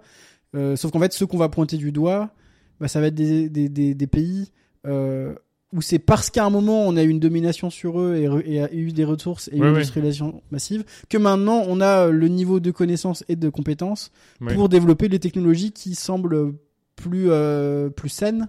On va dire oh regarde on développe des technologies saines et pas toi mais c'est parce qu'à un moment en fait on a eu accès à une opulence euh, justement. euh, Oui, oui, mais après, il n'y a pas de raison qu'on fasse pas profiter des technologies saines Ah oui, tout à ces pays-là. Ah ouais. Et euh, je parlais de justice intergénérationnelle, c'est ça. Jusqu'à quel point nous autres, bah, on- je dévoile pas trop en disant qu'on est dans la vingtaine, Ouais. toi et moi. Jusqu'à quel point nous on profite d'une certaine manière, mais jusqu'à quel point on est responsable de ce qui a précédé. Euh, bon, c'est délicat à aborder comme sujet. Ouais, c'est des grosses questions. Surtout que euh, moi, euh, je, je, je suis pas contre que les, les- enfin, je suis pas contre qu'on parle sérieusement de ces, de la, de la, des conséquences de la colonisation, par exemple pour la France. Oui. Mais juste dire euh, l'Occident doit payer ne résoudra aucun problème. Oui, il faut s'autoriser à avoir un discours plus riche. euh, Il faut être, euh, que ce soit des sujets qui soient traités sérieusement, quoi, des vrais, des vraies réflexions, des vrais développements. euh, Qu'est-ce qu'on fait Comment on prend en compte euh, Moi, pour moi, la question, c'est, enfin, le problème, c'est que souvent, c'est, souvent, c'est ramené euh, d'un côté ou de l'autre de l'échiquier politique, d'ailleurs, hein, Mm. euh, à des, à des, euh, à des questions de responsabilité ou de culpabilité, on va dire. Ouais. Là où justement, ça serait intéressant de pouvoir en discuter plus en termes de juste de euh, c'est quoi le mot? De, solidarité peut-être aussi. Et de se dire euh, au- au-delà de se demander est-ce qu'on est responsable euh, juste se, demander qu'est-ce qu'on peut faire maintenant pour aider enfin voir la situation actuelle accepter que en fait ces choses-là sont temporalisées comme si c'était du passé comme si le présent n'était pas euh, n'intégrait pas déjà le passé en lui et que justement ces technologies qu'on a on les a parce que euh, il s'est passé ça Ouais. bon bah euh, ça pourrait sembler être la moindre des choses de sans forcément dire on doit payer machin bon bah au moins les lâcher les brevets enfin trouver trouver des, Ouais. des des façons quand même de de faire Ouais, transmettre tout ça quoi bon bah si là je reste sur du, du mou mais ouais Ouais, même si, tu- tu vois, là, on mélange déjà des sujets, euh, Mm. lâcher les brevets ou pas. Justement, il y a des gens de très bonne foi qui défendent que euh, le fonctionnement actuel des brevets est le plus vertueux pour le développement scientifique, par exemple. ouais Et oui, donc- et que- exemple et donc, il est-. Par exemple, pour les brevets, il est plus vertueux que ça fonctionne de cette manière-là, Mm. pour justement inciter à la recherche par ailleurs. Je dis pas que je suis d'accord, mais Oui, oui, oui. c'est des, pour le coup, ça, c'est la, la science elle-même euh, se pense sur ces sujets-là, et la, la science totalement libre, semble-t-il, n'est pas aussi vertueuse que ce qu'on l'imagine euh, Mm. quand on se penche dans les travaux actuels sur ce sujet. Bah, disons qu'au moins, indépendamment de l'idéologie qu'on a derrière sur qu'est-ce qu'on pense être le mieux, etc., Mm. euh, avoir euh, des discussions sérieuses sur ces sujets-là et voir ce qui en émerge. Euh, des discussions sérieuses qui, qui, qui, qui au-delà de le, est-ce qu'on est coupable, est-ce qu'on n'est pas coupable, ce, ce, ce... enfin dans, dans, dans les médias, je trouve qu'on a rarement, par exemple, des, des débats ou des, euh, bon, de manière générale, des débats très construits, mais, euh, mais même encore plus des débats autour de, dès que ça va être des questions par exemple d'impérialisme ou quoi, souvent ça va être caricaturé avec euh, d'un côté l'anti-impérialiste à mort peut être très intéressant hein, d'ailleurs mais qui, qui va être mis pour pour créer des tensions tu vas avoir d'un côté quelqu'un qui va dire oui on n'est pas coupable euh, on voudrait nous faire payer euh, un passé qu'on n'a pas connu je sais pas quoi d'autres qui vont te dire euh, Probablement de droite. oui bah oui ouais. d'autres plus de gauche qui vont avoir une analyse anti-impérialiste et qui vont parler du fait que euh, notre, notre richesse est construite sur le dos de machin et qu'on leur doit machin machin en Ouais. parlant de devoir justement ouais. euh, euh, moi, bon, je m'identifierais plus à ce genre de discours, mais on pourrait aussi se dire, bon bah, juste, sinon, euh, plutôt que de montrer des oppositions, euh... enfin, au final, j'ai l'impression qu'il n'y a pas de vraie, de vraies discussions mises en avant dans les grands, dans les grands, dans les grandes chaînes sur, ok, en pratique, vraiment, est-ce qu'il y a des, est-ce qu'il y a vraiment des conversations qu'on a avec certains pays? Est-ce qu'on est vraiment, est-ce qu'on a lancé des bases de discussion? Est-ce qu'on a demandé à, tel pays qu'est-ce qu'il voulait? Est-ce que nous, euh, Bah, on a des comités autour de ça? Les que, COP euh, sont censés servir à ça. Ouais. Au moment où on parle, la COP 27 vient de se terminer C'est vrai. et c'est censé servir à ça. Mais encore faut-il que les accords mis en place soient respectés euh, Mm. et Ouais, euh, que le pays le plus polluant du monde ne renonce pas aux accords de Paris euh, sur Mm. un coup de dé politique euh, à un moment donné. euh. donc je pense par exemple Trump qui renonce aux accords de Au Paris ou des choses comme ça. Ouais, ouais. Alors Ouais, que c'est bon, le président on- du pays le plus polluant du monde ou des choses comme ça. personne les. Enfin, bon, on, les a truc- pas trop respectés non plus, hein, mais, euh, mais oui. On peut dire ça. Ouais, on peut dire ça peut-être. En fait, le vrai souci, c'est qu'on peut pas tabler sur le fait que euh, tout le monde sera vertueux, qu'il y aura pas à un moment donné un président d'un pays qui, à un moment, jouera pas le jeu. Mm. Et on rejoint des, des problèmes en, en économie classique qui sont les, les free riders, Ça ressemble à la démilitarisation, ce que tu me dis. Tiens. ouais, ou des, ou des questions de démilitarisation, ou les, ou les free riders en économie, Mm. les resquilleurs en français, je crois qu'on dit, mais c'est pas très joli. Les free riders, en gros, c'est les, les gens qui jouent pas le jeu. Le fraudeur dans le métro. Ça fait de la théorie des jeux un peu. euh, de Ouais, c'est euh, tout à fait, c'est la théorie. On aurait tous intérêt à faire ça, mais s'il y en a un qui, euh, qui, qui, C'est-à-dire que pas le jeu. euh, Voilà, quand tout le monde joue le jeu, l'intérêt de tricher devient très très fort. C'est-à-dire Mm. que tu gagnes beaucoup à tricher quand tout le monde joue le jeu. mm, Et c'est ça le freerider. ouais. C'est euh, comme tout le monde est, comme la plupart des gens payent pour le fonctionnement des transports en commun, le resquilleur euh, ponctuel a tout à gagner à, à resquiller. Pour faire le lien, euh, s'il y a des gens qui voient pas tout à fait de quoi on parle, euh, l'exemple un peu canonique de tout ça, c'est le problème du, euh, du prisonnier. Le dilemme Le du dilemme prisonnier. du prisonnier, oui, Ouais. oui, où vous avez déjà dû en entendre parler, mais sinon, dans, dans l'idée, il y a deux personnes. Si les deux se dénoncent, les deux ont une euh, 10 ans de prison. Si, si les deux, si aucun des deux ne se dénonce, ils sont, ils sont isolés. Si aucun des deux ne se dénonce, il n'y a pas de, c'est pas de complexie comme ça. Mais en gros, des, des, des situations dans lesquelles la meilleure option, c'est que tout le monde joue le jeu. Mais euh, individuellement, chacun a intérêt à ne pas jouer le jeu pour maximiser ses chances à lui. Oui, oui. Donc typiquement, on pourrait parler des armes nucléaires ou euh, c'est peut-être même encore plus plus explicite. On aurait tous un peu en tête euh, envie d'être dans une utopie où on a désamorcé toutes les armes nucléaires de tous les pays, mais tant qu'on sait pas s'il n'y a pas un pays qui ne va pas jouer le jeu, bah aucun pays a intérêt à enlever ses propres armes nucléaires, par exemple. Ouais, on pourrait même être encore plus précis. Sur les transports en commun, ça pose la- les problèmes de tragédie des communs, ça s'appelle. Ok. C'est-à-dire que la tragédie du commun, c'est justement le. Quand tout le monde joue le jeu, on dépersonnalise un peu la chose Mhm. et euh, ça devient d'autant plus intéressant pour le, le resquilleur ponctuel. Parce qu'il va en Mhm. général euh, tirer beaucoup de bénéfices pour un coût minime à tricher. Il y a un rapport avec le transport en commun ou, euh, non, parce que dans les, dans les transports. En fait, c'est juste la situation très quotidienne et qui est souvent utilisée en exemple dans les articles.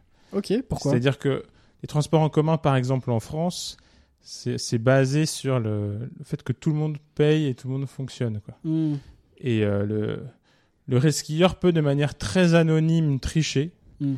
et euh, vivre sur le fait que le système continue de fonctionner parce que tous les autres payent. Ouais, ouais, ouais. Le problème, c'est que s'il y a un seuil critique de resquilleur où ça ne peut plus fonctionner. Ok. Et donc, Ah, ouais, euh, mais ça, c'est des problématiques très générales. Et on donc, peut oui, c'est chômage et tout. oui, oui, c'est très général et justement Mm. là, c'est- ça crée, il y a des effets de seuil très très importants dans ces com- dans ces moments-là. C'est-à-dire que ça ne continue de fonctionner que parce que la plupart des gens jouent le jeu. jouent le jeu. Mm. Et le problème, c'est que si tout le monde joue le jeu, il peut devenir très intéressant d'être celui qui triche. Ouais. Parce que tu vas tirer un énorme bénéfice. Ouais, ouais. Là, j'en parle de manière totalement amorale, mais c'est comme ça qu'il faut faire en fait. Hmm. On met de côté l'intérêt d'être euh, vertueux ou de, ou de tricher au contraire, parce que je pense qu'on peut trouver des intérêts égotiques aux deux. Hmm. Il y a intérêt, il y a un intérêt égotique à être celui qui suit la règle et aussi à être celui qui triche. Hmm. Donc mettons ça de côté.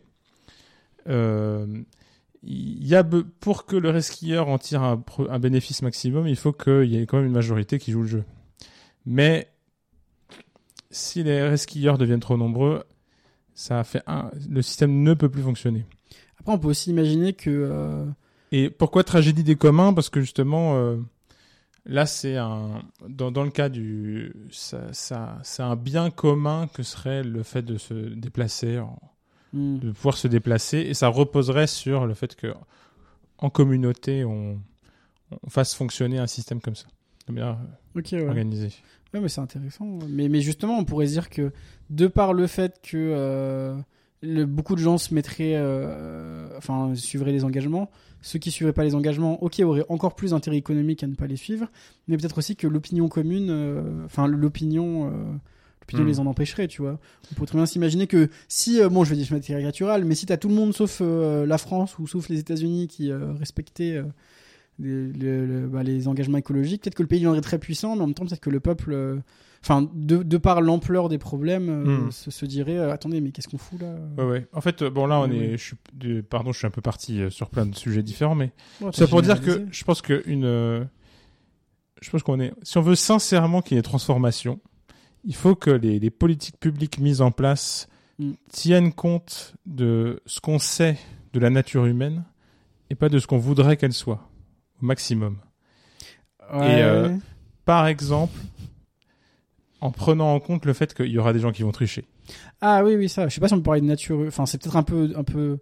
Je sais pas si c'est nécessaire de parler de nature humaine, mais euh, pour. Euh, pour non, mais, ça, je, le- oui, oui. on va dire le sens le plus euh, neutre, enfin pas, pas neutre, mais le, le sens de nature humaine au sens de, des, des régularités anthropologiques, Ok. ouais. dira-t-on, qu'on peut observer. Hmm. C'est-à-dire que on va mettre, même si on met en place tout un tas de politiques publiques vertueuses et qu'on justement on donne le meilleur de, de ce qu'on comprend de la ma- de ce qu'on comprend du climat et de l'interaction écologique entre l'humain et le et l'environnement pour mettre en place les meilleures politiques publiques, euh, il va y avoir des dérives et il faut qu'on en tienne compte dans la manière de le faire. Ouais, mais non, c'est intéressant ce que tu dis parce que ça ramène. euh, Au hasard, un pays, un énorme pays très Ouais. polluant qui vote pour un président climato-sceptique Oui, oui. ou des choses comme ça. Non, mais oui, oui, bien ça sûr. peut être ça, les dérives. Tout à fait au hasard. Voilà. Non, mais justement, euh, ça, ça ramène un peu au questionnement de, de la scientificité ou pas de la crise écologique. Euh, je m'explique dans quel sens je dis ça. Enfin, des différents, enfin, il faudrait pas dire la crise écologique, mais des différents défis climatiques. mais en gros, euh, tu vois ce que tu dis, ça donne l'impression que euh, il y aurait un problème de, euh, je trouve ça très pertinent, mais de, est-ce qu'on prend, est-ce que, est-ce qu'en fait, on prend pas assez au sérieux différents champs disciplinaires pour s'en sortir? C'est-à-dire, est-ce qu'on prend pas au sérieux euh, Est-ce qu'on écoute euh, les, les, les- est-ce, qu'on est-ce prend pas au sérieux euh, justement les gens qui ont travaillé sur les, biais, euh, les, constantes anthropologiques, justement euh, l'histoire de, de des, euh, des changements à grande échelle, etc. Est-ce qu'on est-ce prend pas assez en compte euh, un avis euh, qui serait euh, encore plus scientifique justement parce qu'il prendra en compte différents champs disciplinaires mais on pourrait aussi rétorquer, mais en fait ça, euh, c'est pas du tout le problème. Ces, données-là existent et on essaie de les prendre en compte. Le problème, c'est des pures volontés politiques. Enfin, est-ce que, est-ce que, est-ce qu'en soi, on pourrait, on pourrait pas rétorquer à ce que tu dis? Que le problème, c'est pas tant qu'on prend pas en compte ces constantes-là, c'est que c'est pas ceux qui connaissent tout ça et qui pourraient les prendre en compte qui sont au pouvoir, tu vois. Ah bah oui, on peut. Moi, je suis d'accord, on peut dire ça. Mm. Ouais. Bah, par ailleurs, je suis d'accord que euh, à l'intérieur de la science, il y a des rapports de force disciplinaires. Et donc, il y a des champs du savoir qui ont peut-être plus ma préférence à moi. mais qui ont moins la parole parce qu'ils sont moins bien classés dans le rapport de force interne de la science aujourd'hui. Ah, mais ça, ça, tout à Et, fait. et ce rapport de, un rapport de force interne de la science aujourd'hui, il n'est pas uniquement fondé sur des bases rationnelles. Il y a des effets de mode, des effets d'autorité, euh, des effets de porter une blouse ou pas. euh, Tout Bien ça, tout ça c'est dedans. hein, mais moi j'en suis conscient. je- J'essaie de pas être, j'essaie d'être le moins naïf possible sur ces questions-là. Mais après c'est vrai que il y, a- il y a justement une tension entre ce que nous autres gros cerveaux on peut essayer de penser et de ce qu'on trouve plus efficace possible euh, et euh, ce qui va réellement se passer. T'as raison. Oui, oui, C'est-à-dire voilà, que euh, même si nous on, bah, on discute là et on a on fait déjà un peu de notre mieux en faisant un podcast comme celui-ci, on va parler de ces sujets-là. On fait déjà pas rien du tout. On, fait déjà ça. Mm. Mais est-ce que ça aura un impact à grande échelle? Non, évidemment. Et euh, qu'est-ce qui fera que euh, on pourra mettre en place des politiques euh, vertueuses sur le plan écologique et qui euh, continueraient d'être vertueuses même si un président climato-sceptique arriverait au pouvoir dans un grand pays? C'est une question très très difficile. Ouais. Très difficile. Mais justement, je pense que ce que je voulais dire en fait, c'était surtout de voilà, pas faire comme si ça pouvait pas arriver alors que ça Mm. arrive un peu partout autour de nous et donc il faut être Mm. bien vraiment vigilant. Malheureusement, il y a une espèce d'air de temps d'extrême droite qui est terrifiant, qui fait que dans plein de pays ça arrive. euh, Mm. Et euh, est-ce qu'on peut complètement exclure que ça arrive en France? Malheureusement, non. Et euh, bon, vous entendez bien dans le ton de ma voix que je suis pas de ce bord-là, et évidemment ça me gêne profondément, quoi. Mais on peut pas exclure totalement que ça arrive, et si on veut prendre au sérieux la question écologique, bah il faut essayer de trouver des solutions qui, même si ça arrive, euh, on puisse quand même euh, avancer petit à petit, pierre par pierre, vers des, des grands changements euh, écologiques à l'échelle de la société. Par définition, je vois pas trop ce qu'on pourrait faire si c'est au pouvoir, c'est des climato-sceptiques pour le coup. Si on prend ce cas extrême le plus, euh, enfin, j'ai l'impression qu'il y a une espèce de contradiction interne. Enfin, si si les gens sont climato-sceptiques, euh, bah il n'y aura pas de changement parce qu'ils sont climato-sceptiques, tu vois. Non, mais après, c'est juste que, bon, faut pas donner plus de pouvoir à l'État qu'il n'a. Oui, c'est vrai qu'il n'y a pas que ça. Et donc, euh, même si au gouvernement, il y a des climato-sceptiques, il peut se passer encore plein de choses par ailleurs. Oui. Et euh, le soft power, ça existe et c'est bien au-delà des États, par exemple. Mm. Ce, ce n'est qu'un exemple, il y en aurait mille autres, finalement. Mais c'est des tensions fondamentales. justement, est-ce que est-ce qu'ils vous en parlent, avenir climatique? Est-ce qu'ils prennent en compte cette tension entre un, monde, une société politique qui peut partir dans des directions qui ne sont pas les, qui ne sont pas celles défendues par Avenir Climatique, mais de quand même adapter les stratégies? Alors, ce qui est de, ce qui est de plus en plus dit, euh, j'ai l'impression, et ce qui était vraiment mis en avant euh, à Avenir Climatique, c'était euh, le discours un peu simple et efficace du chaque virgule compte, chaque pourcentage de degré compte. Oui, voilà. Que tu... Hmm. Et du coup, l'idée, c'est de dire de plus en plus, et d'ailleurs, c'est un peu terrifiant quand on y pense, dire que le, le, le, le discours est pas terrifiant, mais normal, hein, juste terri... enfin, bien, mais terrifiant. Et qu'en fait, on est passé de euh, objectif 1,5 degré à objectif 2 degrés à Ouais. bon, mais chaque degré compte. Donc en fait, on sait que même ces objectifs-là qui sont vitaux, eh ben, ne seront pas, probablement pas atteints. Voilà, y du a un, coup, euh, on y a un- prépare, on prépare le terrain, tu vois. il y a un échec fondateur là. C'est-à-dire Ouais. que le, le 1,5 euh, originaire a été euh, manqué. Ouais, tout à fait. Et on, et on prépare le terrain presque pour le fait que, enfin, ils sont limite rendus compte aussi que, en fait, en disant trop 1, enfin, en fixant un nombre de degrés, Hmm. ça donnerait un peu l'impression que c'est un, c'est un effet on-off. Et là, ça revient à une, une- ça pourrait être une discussion philosophique, épistémologique euh, intéressante de, de manière plus générale de, en fait, euh, en disant, euh, enfin, t'as besoin, en fait, c'est pour convaincre, t'as besoin d'avoir un objectif un peu clair. Et Hmm. typiquement, je pense que ça fait beaucoup de bien d'un point de vue. euh, à un moment donné, c'était nécessaire et ça fait beaucoup de bien de, de fixer par exemple des nombres de degrés et dire ah 1,5 degré c'est un seuil, 2 Hmm. degrés c'est un seuil. Ça, ça fait un point de repère facile euh, et, et ça fait que quand on s'en rapproche, on peut de plus en plus se dire ah ça s'approche de la limite qu'avaient fixé euh, tous ces gros cerveaux qui travaillent euh, ensemble pour dire que au- au-delà de ça on était on sera pas bien. Et vous en parlez justement des études scientifiques sur les différents les, les impacts des différents types de stratégies? Bah ça non et ça ce serait très intéressant à voir. Mais il faut pas oublier Ça, ça peut. Je pense que c'est un manque, non? Bah, et ça, ça a été euh, un débat interne et avec un ami euh, qui a un background un peu scientifique avec qui j'y suis allé. C'est qu'il faut aussi pas oublier que déjà c'est que 4 week-ends dans l'année, qui est déjà pas mal. Hein, on a du 8h 18h, enfin Ouais. 9h, 4 fois dans l'année Ah, tu penses que c'est lié à la contrainte du temps à de la contrainte du formation temps lui-même? et l'accessibilité. Ouais. Dans le sens où des gens qui sont déjà renseignés, euh, enfin bien renseignés, euh, formés, euh, qui sont déjà dans des bails euh, où ils vont euh, aller sur ce genre de considérations-là, Ouais. ça serait passionnant. Et moi, j'adorerais qu'ils parlent de euh, comment euh, la façon de euh, présenter l'objectif, euh, quels impacts sociopolitiques ça a euh, et cognitifs. euh, ah, est-ce que dire 1,5 degré c'est bien ou c'est ça entraîne des dérives? Parce qu'après, je pense bon, juste pour venir, ce que je voulais dire, c'est que fixer des degrés comme ça, ça fait aussi que après, on a un peu l'impression que c'est on-off, alors qu'en vrai, c'est un problème qui continue. Et passer de 1,5 à 2 degrés à 2,5 degrés, euh, enfin, même si on dépasse les 2 degrés, c'est pas du tout pareil d'être à 2,2 ou 2,3. Donc en fait, plus on avance vers la catastrophe, plus ça devient pertinent de rappeler aux gens que euh, Ouais, ouais. chaque chaque centième de degré qu'on traque, c'est exponentiel. Et ça sera très intéressant de voir justement euh, les, les méfaits et les bienfaits de, de- de- des différentes façons de présenter le problème. Mais quand tu es là pour 4 semaines et qu'on doit t'apprendre à faire une formation, enfin, à la fin, l'objectif c'est que tu saches faire euh, une présentation d'une heure euh, qui expose clairement euh, les enjeux principaux et tout. Ouais. Tu vois, tu peux pas forcément avoir. Par contre, au sein de l'association, peut-être que si, si- qu'en adhérant et qu'en ayant d'autres trucs à côté, ils doivent probablement creuser un peu plus, tu vois. Ouais, bah, j'espère. Euh, moi, je, voilà. bah, moi, je suis typiquement, euh, je suis typiquement le genre à justement valoriser beaucoup ce genre de démarche Mm. et évaluer l'efficacité de ces stratégies-là. Mm. Surtout quand c'est malheureusement un camp politique qui échoue autant. Ouais.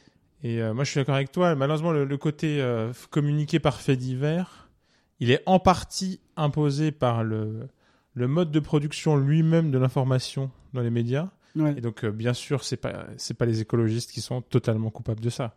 Mm, sont en partie. Et, bah, et ce côté fait divers donne on-off en fait. Ce que tu appelais on-off avant et qui est intéressant. Ouais, C'est que on a, on a les records, Mm. mais on a dépassé. euh, mais on n'a pas un- une, présentation graduelle Tout à fait. euh, sur le voilà qui, de, ou une présentation vraiment pédagogique de à quel point c'est graduel. Mm.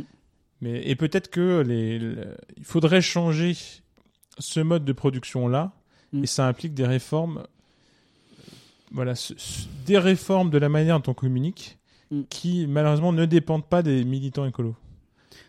En fait, en fait j'ai l'impression, bon là, là, euh, je vais parler avec beaucoup de généralités, mais euh, j'ai j'ai l'impression, tu vois, mon, mon intuition, c'est que le problème avec l'écologie, c'est que c'est c'est tellement vaste que si tu veux vraiment faire ce qu'il y a à faire, eh ben euh, ça, ça touchera ça touchera forcément plein de domaines comme tu dis tu vois des trucs Hmm. qui en fait en apparence ne ne- ne- n'est pas du ressort de l'écologie bah, la façon dont on produit de l'information Hmm. enfin mm, je m'étais en fait moi moi mon vraiment mon questionnement interne tout ce week-end en regardant tout ça c'est que en gros moi je suis, je suis beaucoup passé dans, dans ma vie vis-à-vis de l'écologie euh, d'une phase euh, il faut à fond investir sur la science etc Ouais. à une phase oui mais en fait non le problème n'est pas scientifique parce qu'on a déjà les données scientifiques etc et en fait le problème est dans, dans tout le reste. Enfin dans, dans l'incorporation de, de, de, de ces données scientifiques dans le dans le débat tu vois. Mm. et là en fait je suis un peu revenu enfin pas revenu mais je me suis réquestionné euh, sur le sur ça parce que euh, en fait en, en y allant tu te rends compte que justement peut-être que en fait ça serait c'est aussi que on, on, on a associé à, à science enfin c'est peut-être dû au fait que comme moi par exemple j'étais en physique ce que j'appelais scientifique c'est des données physiques des données biologiques. Enfin il y a encore certains trucs tu vois des données chimiques des données machin. Euh, sans prendre en compte que oui non mais en fait euh, on pourrait aussi dire que c'est une crise scientifique parce que euh, ça serait aussi scientifique de se demander bah comme tu dis tiens et qu'est-ce que nous dit la sociologie de la façon dont on pose nos indicateurs pour parler au grand public? Tiens et qu'est-ce que nous dit je sais pas l'anthropologie sur dans les différentes civilisations euh, comment d'autres problèmes complexes ont été euh, ont été gérés tu vois qu'est-ce que nous dit machin et du coup c'est intéressant de se demander si justement euh, ça ça va pas un peu oui je, voilà, je, je fais le lien avec ce que tu disais avec espèce de représentation globale qu'on a de comment on, on- comment on parle de science, Ouais. comment on éduque les gens, comment on transmet l'information, euh, qui fait aussi un lien avec bah, les crises scientifiques par rapport au complotisme, etc. Au Mm. fait qu'il y a de plus en plus de gens qui qui, qui sont dans, dans, dans, dans des théories alternatives. euh. C'est vrai que bah, ce sujet-là précis dont tu viens de parler, c'est précisément euh, là où Omar et Céphalo, que nous sommes, on peut agir. Mm. Justement, on est concerné. Ouais. On est les diplômés du supérieur Mm. qui euh, sommes habilités à parler de ces sujets-là, ne serait-ce que sur le plan symbolique. Mm. Et, oui, euh, des gens qu'on écouterait, euh, et euh, en tout cas que certains seraient susceptibles d'écouter. qui pourraient être invités. Voilà. dans Voilà, et euh, c'est vrai. Et, et donc pour nous c'est intéressant et c'est là où on peut agir. C'est Mm. vrai. C'est vrai, c'est vrai. Mais Tu vois, je parlais des, des problématiques de mode de production de l'information. Voilà. Ce que tu viens de parler, c'est le mode de production de la connaissance scientifique. Tout à fait. Et en tout cas, c'est- le mode de diffusion, en tout cas, ouais. et il faudrait réformer tout ça, et en fait, ça, ça va avec un, un plan de réforme global de l'ensemble de la société. Par quoi on commence? Bah là, euh, c'est complexe. hein. Oui, justement, c'est c'est ça qui est pas difficile. Quand il y a la nécessité de tout changer, euh, on se dit, bah, on fait On quoi? fait quoi? Fina- Finalement, un peu, c'est- c'est- tout change tout le temps en permanence, puisque justement, là, le mode de p- production de la connaissance scientifique actuel, il est vraiment très récent. Mm. Et euh, il y a un siècle, c'était déjà pas du tout celui-là. Là. Et il y a un siècle avant, c'était encore totalement autre chose. Donc, euh, est-ce que ça dépasse Bon, forcément, les... c'est toujours les minorités actives qui font l'histoire, comme dit le proverbe. Mm. Euh, mais voilà, jusqu'à quel point, qu'est-ce qui est possible dans l'État? C'est que, pour le coup, est-ce que Avenir Climatique, il pose un, un plan précis de ce qui est à- à souhaiter? Bon, déjà, je suis pas sûr d'être d'accord avec euh, le proverbe, mais bon, bref, admettons. Ouais. Mais en tout cas, euh, Là, ça m'intéresse, vas-y, dis-moi. ah non, non, mais euh, bon, là, c'est parce que je fais mon gaucho. hein, voilà. Mais, mais en vrai, je, je pense que c'est une, mi- une minorité active. Après coup, on a l'impression que c'est une, minorité active qui a fait des grands changements. Ah, ouais. Mais la minorité active a peut-être plus été euh, la représentation de ces changements, euh, soit qui a été portée par, je peux dire les médias parce qu'il y a peut-être pas de médias, mais enfin tu vois ce que je veux dire, genre. euh, Ah, c'est une réponse intéressante. vois, en physique, on va dire ah c'est Einstein qui révolutionne la physique. Tu fais un peu de philo des sciences, tu vois que bon en fait il a pris tout le concept de relativité du temps et de l'espace à Ouais, Mach, ouais. Mach, bon bref le truc de Ouais. 1, Mach 2, mais Ernst Mach. Ouais. Ernst Mach.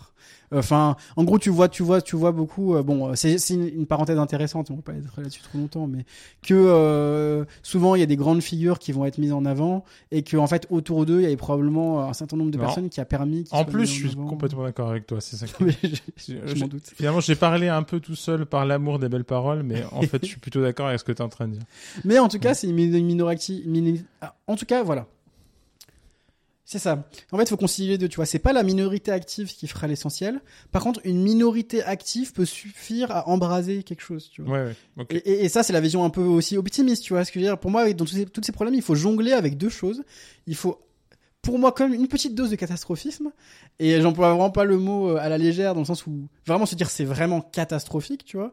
Parce que les gens qui disent oui, bon, c'est un problème, on va s'en sortir, pour moi, c'est vraiment masquer le, le, la- le côté catastrophique de, de tout ce qui se passe Ouais. mais aussi jongler avec une dose d'optimisme qui est de se dire bon bah voilà moi ça m'a vraiment fait ça ce week-end. Quand je suis rentré euh, j'étais bouleversé euh, les larmes aux yeux et tout parce que parce que tu dis confronté à tout ça même si tu le sais intellectuellement confronté à tout ça avec des gens qui qui sont vraiment dans l'action ça fait réaliser que ah mais en fait c'est suffisamment la merde pour qu'il y ait des gens qui soient bénévoles et qui euh, pendant toute l'année euh, soient venus pour enfin il y a des gens bénévoles qui sont en train de m'apprendre le truc là que moi je trouve déjà dur à encaisser alors que je le sais déjà. Il y a des gens, c'est leur vie depuis depuis dix ans, tu vois. Donc en fait, le simple fait de voir se déployer euh, toutes ces forces-là, tous ces mouvements-là et tout, ça fait un, peu réaliser quelque chose qu'on sait déjà.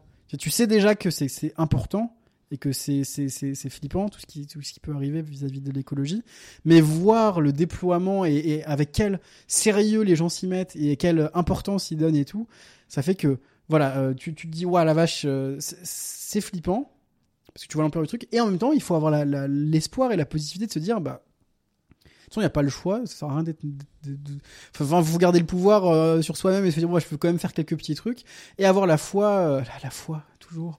Non mais la foi la foi au fait que euh, il- toi dans ton domaine tu tu mets la petite brique que tu penses pouvoir mettre euh, là-dessus. D'autres gens feront pareil dans leur domaine. Si à un moment t'as l'occasion bah tu mets plus qu'une petite brique Euh, peut-être tu mettras un grain de poussière. Ouais. mais au final, euh, bon, il y a, il y a des gens qui s'y mettent sérieusement et euh, on peut espérer que, euh, enfin, on ne peut qu'espérer de toute façon. Et euh, enfin qu'espérer que les autres fassent leur boulot.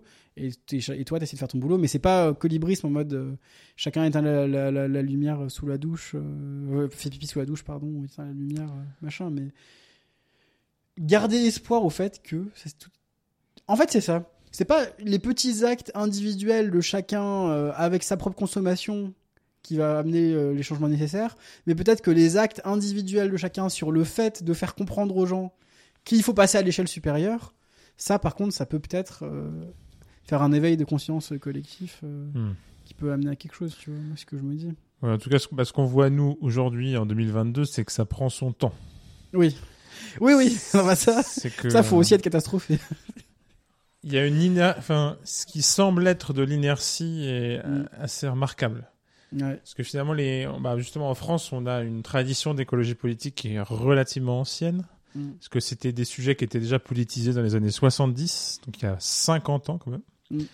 Ouais, c'est vrai qu'on n'est pas les derniers. un candidat à l'élection présidentielle célèbre euh, qui s'appelle Dumont et qui a justement marqué là-dessus avec son fameux C'est lui la bouteille d'eau euh, voilà le fa- la fameuse eau dans 30 ans il n'y en aura plus Regardez si vous connaissez pas. c'est- et donc bon bah on est beaucoup plus que 30 ans après il y en a toujours Mais- mais, c'est pas pour autant que tout va bien Ouais. Donc bon là bah, tu vois bah là on touche déjà aux limites de ce genre de slogan quoi Mm.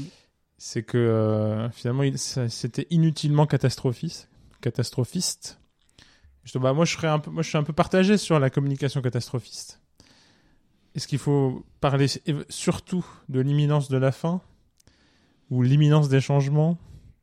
Ou dé- défendre un modèle de nouvelle société plus vertueuse euh, de la manière la plus séduisante et sympathique possible? Il faut un peu de tout ça, hein, je pense. Ouais, faire des réformes locales, oui, on pourrait, ouais, c'est vrai qu'on pourrait juste dire, faut tout, faut tout faire. Mais c'est, en fait, Ouais. c'est vraiment, en tout cas, c'est vraiment ce qu'ils nous disaient à la formation. Après, euh, je pense que c'est Mm. critiquable et euh, je, je prends pas pour argent comptant tout ce qu'ils disent, mais, mais je pense que sur ça, ils avaient quand même raison. Que les systèmes complexes, les changements complexes, il faut du multi-échelle, il faut, il faut un peu de tout en fait. Oui, oui, oui. Bah, j'aurais tendance à être d'accord avec ça. Par contre, ce que tu dis, et multifactoriel aussi, euh, pas déjà je Ouais. parlais d'échelle, mais aussi parler d'un truc, d'un autre. Par contre, sur le catastrophisme, juste, je trouve que c'est un sujet intéressant. Ça me permet de préciser ce que je voulais dire et me défendre un peu. Quand je dis être catastrophiste, c'est Ah, Je parlais pas de toi du tout. hein. Oui, oui, oui, mais je l'ai dit, donc euh, j'en profite, tu vois. Ouais. En, en gros que, euh, pour moi, la situation est suffisamment catastrophique pour qu'on réussisse à être catastrophiste sans être une caricature du catastrophisme, tu vois. Ouais. Dire, euh, en fait, en fait, pour moi, c'est suffisamment. Enfin, il faut être catastrophiste, réaliste. Et c'est parce que justement, c'est réaliste. euh, Bon, je dis réaliste, voilà, mais c'est réaliste de se dire que euh, Ouais, justement, qu'on fonce vers réaliste, je sais pas trop ce que ça veut dire. Non, mais je dis pas réaliste au sens. euh, Oui, non, mais en plus c'est un mot que. Non, mais t'as raison, c'est un mot qu'il faut éviter. On est tous d'accord sur le fait qu'il faut éviter ce genre de, de mots. Je dis réaliste au sens, il y a de bonnes raisons de penser qu'on se dirige vers une catastrophe. Oui. Voilà. Merci de nous le rappeler. Et, euh, et comme il y a de bonnes raisons de le On passe un bon moment normalement ici. Non, mais on, on s'amuse. euh, on s'amuse. On s'amuse comme on peut. on s'amuse comme on peut. Après, bon. euh, on- Pardon, on je rigole en parlant de choses pas drôles Je aussi. t'ai coupé, pardon. Non, non, mais juste que en gros, euh, il y a suffisamment de raisons, on va dire, euh, qui semblent justifier de penser que il y a des choses horribles qui, qui, qui vont se passer bientôt, Ouais. pour qu'on puisse être- parler de catastrophe, mais sans euh, penser. En fait, ce serait dommage d'exagérer la catastrophe. Alors qu'elle fait déjà assez peur. Enfin, d'exagérer la catastrophe et de la, décrédibiliser parce qu'on exagère, alors qu'il y y a déjà suffisamment à faire en parlant juste de, de, trucs avérés, quoi. Genre, euh, si on dit que d'ici euh, 30 ans, on s'attend à des mouvements monstrueux de population euh, qui vont créer des gros conflits, euh, etc., etc., bah ça, on peut le dire, en fait, euh, on peut parler de catastrophe sans être dans la caricature, parce que c'est la vérité, tu vois. Par contre, dire dans 30 ans, il y aura plus d'eau, bon, bah là, ça fait que 30 ans après, on, a, on trouve que c'est un peu bizarre. Ouais, ouais. Bah, c'est vrai que bah, pour... peut-être qu'il y a eu un, il y a eu une faille au départ Mm. de ce qu'on a appelé le- la collapsologie. Ouais. Justement, euh, ouais, surcommuniquer sur euh, l'imminence de la fin. Mm. Et finalement, c'est devenu, ça a créé un espèce de climat de fin du monde euh, de leur communication. Et qui, cette fin du monde, euh, dans les pays occidentaux, euh, n'arrivant pas si vite que ça, Bah oui, c'est et, graduel, hein. et de manière si évidente que ça, euh, Mm. peut-être presque même alimente plus l'ennemi qu'autre chose. Ouais, bah ouais, parce qu'on dit, bah non, regarde, euh, ça va, Et euh, ça se passe bien ici. en fait, j'ai pas, j'ai pas envie de leur donner des leçons non plus. Euh, je pense qu'ils ont vraiment fait comme ils pensaient être le mieux. Oui, le, non, mais le but, c'est pas de dire qu'ils ont, ils ont, ils ont pas bien, pas bien agi, on peut critiquer. Et ils ont vécu une forme d'instrumentalisation des médias qui justement euh. Profitait du fait de pouvoir en communiquer comme un fait divers de plus. Mm. Et en plus bien trash, quoi. Mm, Parce que là, c'est vraiment atroce ce qui est, pré- ce qui est prévu. Mm. Mais euh, bah, il y a déjà des choses très très très marquantes qui se passent en cette année, donc en 2022, avec ce qui se passe au Pakistan. Et la, la- les fameuses fontes des, des grands glaciers euh, qui, qui créent des, des mouvements de population monstrueux. Enfin, très- vraiment des millions de personnes déplacées. Justement, c'est très loin des pays occidentaux. Ça paraît très loin des pays occidentaux. Et euh, il y, a, relativement peu de communication là-dessus. Bon, encore une fois, ne regardant pas la télé, j'en sais rien finalement. Mais euh, moi, j'ai l'impression de pas en entendre parler. Et euh, ça. En fait, c'est difficile, c'est vraiment difficile de parler de ces sujets-là. Et je prends de plus en plus conscience à mesure que le podcast avance. c'est vraiment très difficile. Et dire, on va tenter toutes les stratégies en même temps parce que c'est très multigraduel, multifactoriel. Et on se retrouve le, le matin en se levant chez soi seul et en constatant l'inertie apparente globale. Mm. Ça, ça peut être difficile euh, moralement ou même pour la. C'est sûr. c'est très difficile de se rendre compte de ce qui se passe réellement Mm.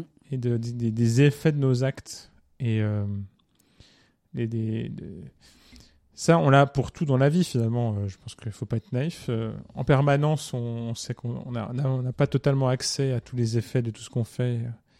Et, et tout peut paraître bien dérisoire. Mais euh, comme là, on parle de l'habi- l'habitabilité de la Terre et des grands sujets vraiment qui, qui concernent l'avenir de l'humanité au, au sens propre, vraiment, ça, ça peut paraître démobilisateur de complexité. Je, trouve que c'est c'est vraiment le, le, domaine par excellence qui est difficile à aborder. Et bon, là, si on veut être un peu empathique envers nos, nos concitoyens, c'est difficile. Mais en fait, on, on, on a, on a vraiment habitué euh, à grande échelle euh, les gens, dont nous, hein, à euh, justement, comme tu dis, enfin aborder la complexité de manière générale, c'est c'est difficile, quoi. C'est-à-dire que justement, quand, quand, quand un problème est aussi, pourtant, bah justement, allez, on, peut aller sur des, des axes un peu plus positifs, justement, euh, de, de, de levier d'action et tout. On, on a vu euh, pendant ce week-end que avec euh, avec des petits jeux, par exemple, on pouvait assez facilement faire comprendre une grande part du problème aux gens. Par exemple, des, des jeux un peu, euh, un peu simples, hein, où vraiment, je sais pas, t'as des cartes, tu vois, Mm. et on te dit, euh, la carte, c'est telle, telle activité, et on te dit, tiens, euh, place-la relativement aux autres cartes, et en gros, tu essaies de classer de la moins polluante, enfin, la moins, euh, celle qu'on estime avoir le moins, euh, bon, être la plus saine vis-à-vis des, pro- des problématiques environnementales, Ouais. celle qu'on estime être la moins saine. Et en fait, juste en jouant à ça, euh, il disait aussi dans des trucs que tu peux jouer avec ça avec ton tonton à l'apéro, bon. Alors ça dépend de qui, qui est ton tonton parce que t'as dit pourquoi tu me casses les couilles. euh. Ouais.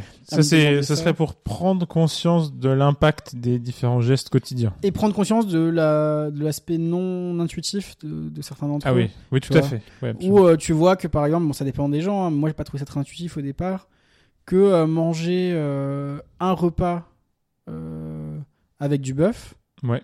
C'était bon après c'est des moyennes hein, ça dépend euh, évidemment d'où vous achetez etc enfin de plein de choses.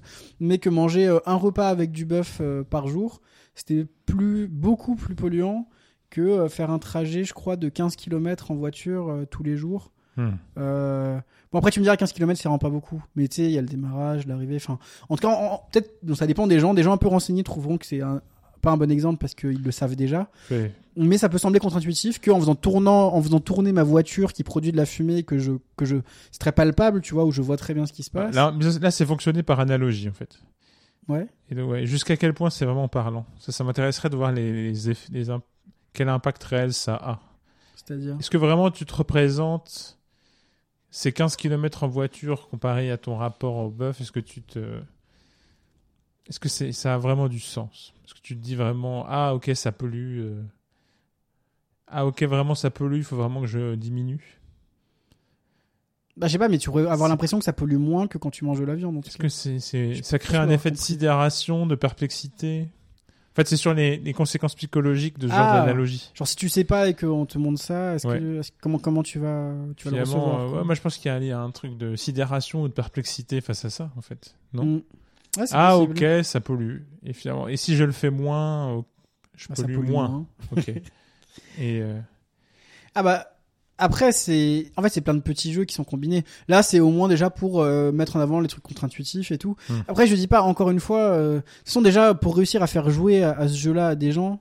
Je pense que ça peut pas être euh, des gens qui sont euh, de base complètement euh, tu vois c'est plus un jeu auquel Ouais. tu vas faire jouer des gens qui sont un peu curieux mais qui sont quand même un peu euh, qui acceptent un peu euh, ouais, c'est pas une stratégie pour des gens hostiles. voilà c'est Pour ça. des gens plutôt qui n'ont pas trop d'avis ou qui Mm. sont pas très renseignés. Et d'ailleurs globalement c'était le cas, euh, ils nous ont pas parlé de euh, comment parler à un climato-sceptique ou de ce genre de choses là, tu vois. Ouais. C'était vraiment une conférence qui part du principe que bon, on va parler à des gens qui sont soit plus ou moins déjà intéressés, soit pas intéressés, mais pas hostiles, voilà, comme tu dis.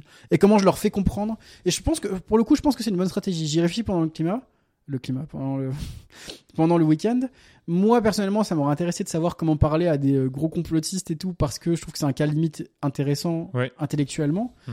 Mais d'un point de vue de la- du point de vue de la stratégie, euh, ce que tu veux convaincre, c'est plus euh, la personne lambda qui, euh, bon, comme un peu tout le monde, enfin, bon, j'en sais rien, mais comme beaucoup de gens euh, croient quand même en la science, a un peu la flemme de s'enseigner, se dit que bon, c'est peut-être aussi que les gens justement, en voyant l'immobilisme, se disent bon, on me dit que c'est grave, mais c'est pas si grave vu qu'il y a rien qui change. Enfin, et comment le, comment faire comprendre aux gens que si, si, regarde, c'est grave, et regarde, il y a des sources, et regarde. Ouais, ouais, ouais, ça, c'est, ça, difficile, hein, justement, de, Mm. dans des pays occidentaux, de, de faire prendre cette conscience-là. Ouais. Ouais. Mais après, c'est vrai qu'à mon avis, c'est un travail très différent. Et au niveau statistique, il y a beaucoup plus de gens peu informés et relativement euh, peu, peu, peu- qu'on peut politiser la question, Mm. en eux en tout cas, Mm. que, euh, que des gens qui sont très informés et hostiles. Oui. Justement, le, le vrai hostile, il est justement souvent beaucoup plus informé. Oui. Et euh, justement, là- là-dessus, je pense qu'il faut pas croire que les gens hostiles seraient, seraient des idiots. Justement. Oui, c'est pas en leur expliquant les trucs classiques. euh, Ils que- sont devenus hostiles, Mm. justement, dans, euh, en apprenant tout un tas de choses et en, et en ayant accès à tout un tas d'informations. euh. Tout à fait. Alors peut-être que à l'intérieur, il y a des choses qui vont vraiment pas et qui sont très fausses. Mais c'est pas juste en lui disant tu as tort, c'est faux que ça va changer grand-chose. Oui, c'est pas en le disant le GIEC a dit que l'effet de serre ça existe. Que, Ouais, voilà. euh, C'est- bah, ça, c'est le problème des gens hostiles. C'est que leur dire le GIEC a dit que X, C'est pas un euh, ça ne sert à rien. Et, c'est- même ça décrédibilise peut-être. et ça peut même alimenter un de ces arguments de dire Mm. que les, les gens qui croient au réchauffement climatique sont GIEC centrés Mm. et seront justement, ont le cerveau complètement retourné par l'effet d'autorité que crée le GIEC. Mm. Et donc là, ça alimenterait leurs arguments. C'est pour ça que je dis que, enfin, c'est vraiment, euh, ça, l'écologie recoupe vraiment avec euh, tellement de problématiques plus globales de science, de, enfin, de, Mm. de comment comment la science est perçue, euh, qu'est-ce que c'est que l'auto. Tu vois, je pense que par exemple le, des- le rôle de personnes plus faire euh, la philosophie des sciences, etc. Donc plus nos centres d'intérêt pourrait typiquement appuyer sur sur, enfin s'intéresser. bah, D'ailleurs ils le font, hein, s'intéresser plus particulièrement à ça, euh, ce qui ce qui est aussi le cas. euh. Euh, Qu'est-ce qui fait que est-ce que les gens, moi ça m'intéresserait de savoir, d'ailleurs je, je vais le faire à la fin de l'émission, je vais regarder. Est-ce que, est-ce que les gens sont, euh, sont plutôt, euh, est-ce que les gens qui sont contre le GIEC, ça veut rien dire, mais qui vont pas croire par exemple le GIEC, Ah si, je pense que ça a du sens. Des gens hostiles au GIEC. est-ce que les gens aussi les A GIEC, priori. ouais, Hmm. sont plus des gens qui ont une bonne connaissance de comment fonctionne le GIEC euh, et qui critiquent ce fonctionnement, Ouais. ou est-ce que c'est des gens qui ont une mauvaise connaissance de comment fonctionne le GIEC et les sciences en général, mais qui par contre par ailleurs ont une bonne connaissance sur les magouilles politiques qui peuvent arriver, etc. Ouais. Et qui du coup vont combiner une bonne connaissance des magouilles politiques à une mauvaise connaissance Hmm. de comment la science fonctionne pour avoir une image de euh, la science c'est comme des politiciens. Bon, il y a évidemment aussi des jeux de pouvoir dans la science, on dit pas le contraire. Ouais, on en parlait euh, tout à l'heure. euh, Voilà. Il Mais y en a même beaucoup. Faut pas. C'est faut, ça. faut vraiment pas se faire d'illusions. Mais euh, disons que l'idée c'est que la science est censée être encadrée par euh, par des méthodes en fonction du champ disciplinaire, Oui. des, euh, des, des- des peer review donc des des d'autres scientifiques qui ont des ensembles d'intérêts divergents qui vont euh, vérifier etc. Et peut-être que ces gens-là vont se dire bon bah vu qu'on par exemple euh, enfin au final c'est quand même beaucoup la science qui a fait du mal à la science Euh, quand tu vois typiquement les les les, les, Ah. les choses qui ont été publiées sur les, les études sur les cigarettes au départ, Enfin, tu vois plein de contre-exemples historiques qui vont faire que les gens vont se dire ah oui mais les scientifiques Ouais, en fait ouais, ils peuvent être corrompus comme les Bah, autres. C'est juste que là, bon, après sur les cigarettes, c'est ça a été des, des études qui ont pris l'apparence. C'est-à-dire que ce qui nuit beaucoup à la science aussi, c'est tout un tas de choses qui font semblant d'en être. Ah c'était pas des vraies études?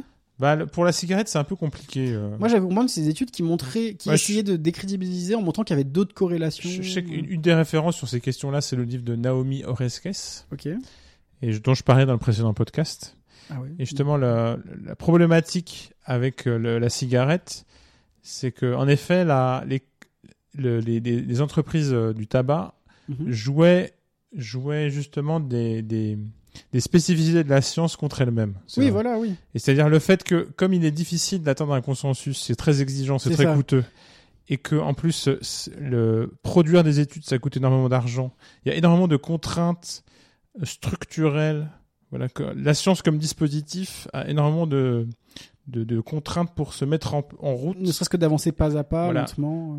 euh, Là, cette grosse machine pour produire de la connaissance, il y a des Mm. contraintes spécifiques Et euh, finalement, des, des gens mal intentionnés ont pu s'en servir contre elle.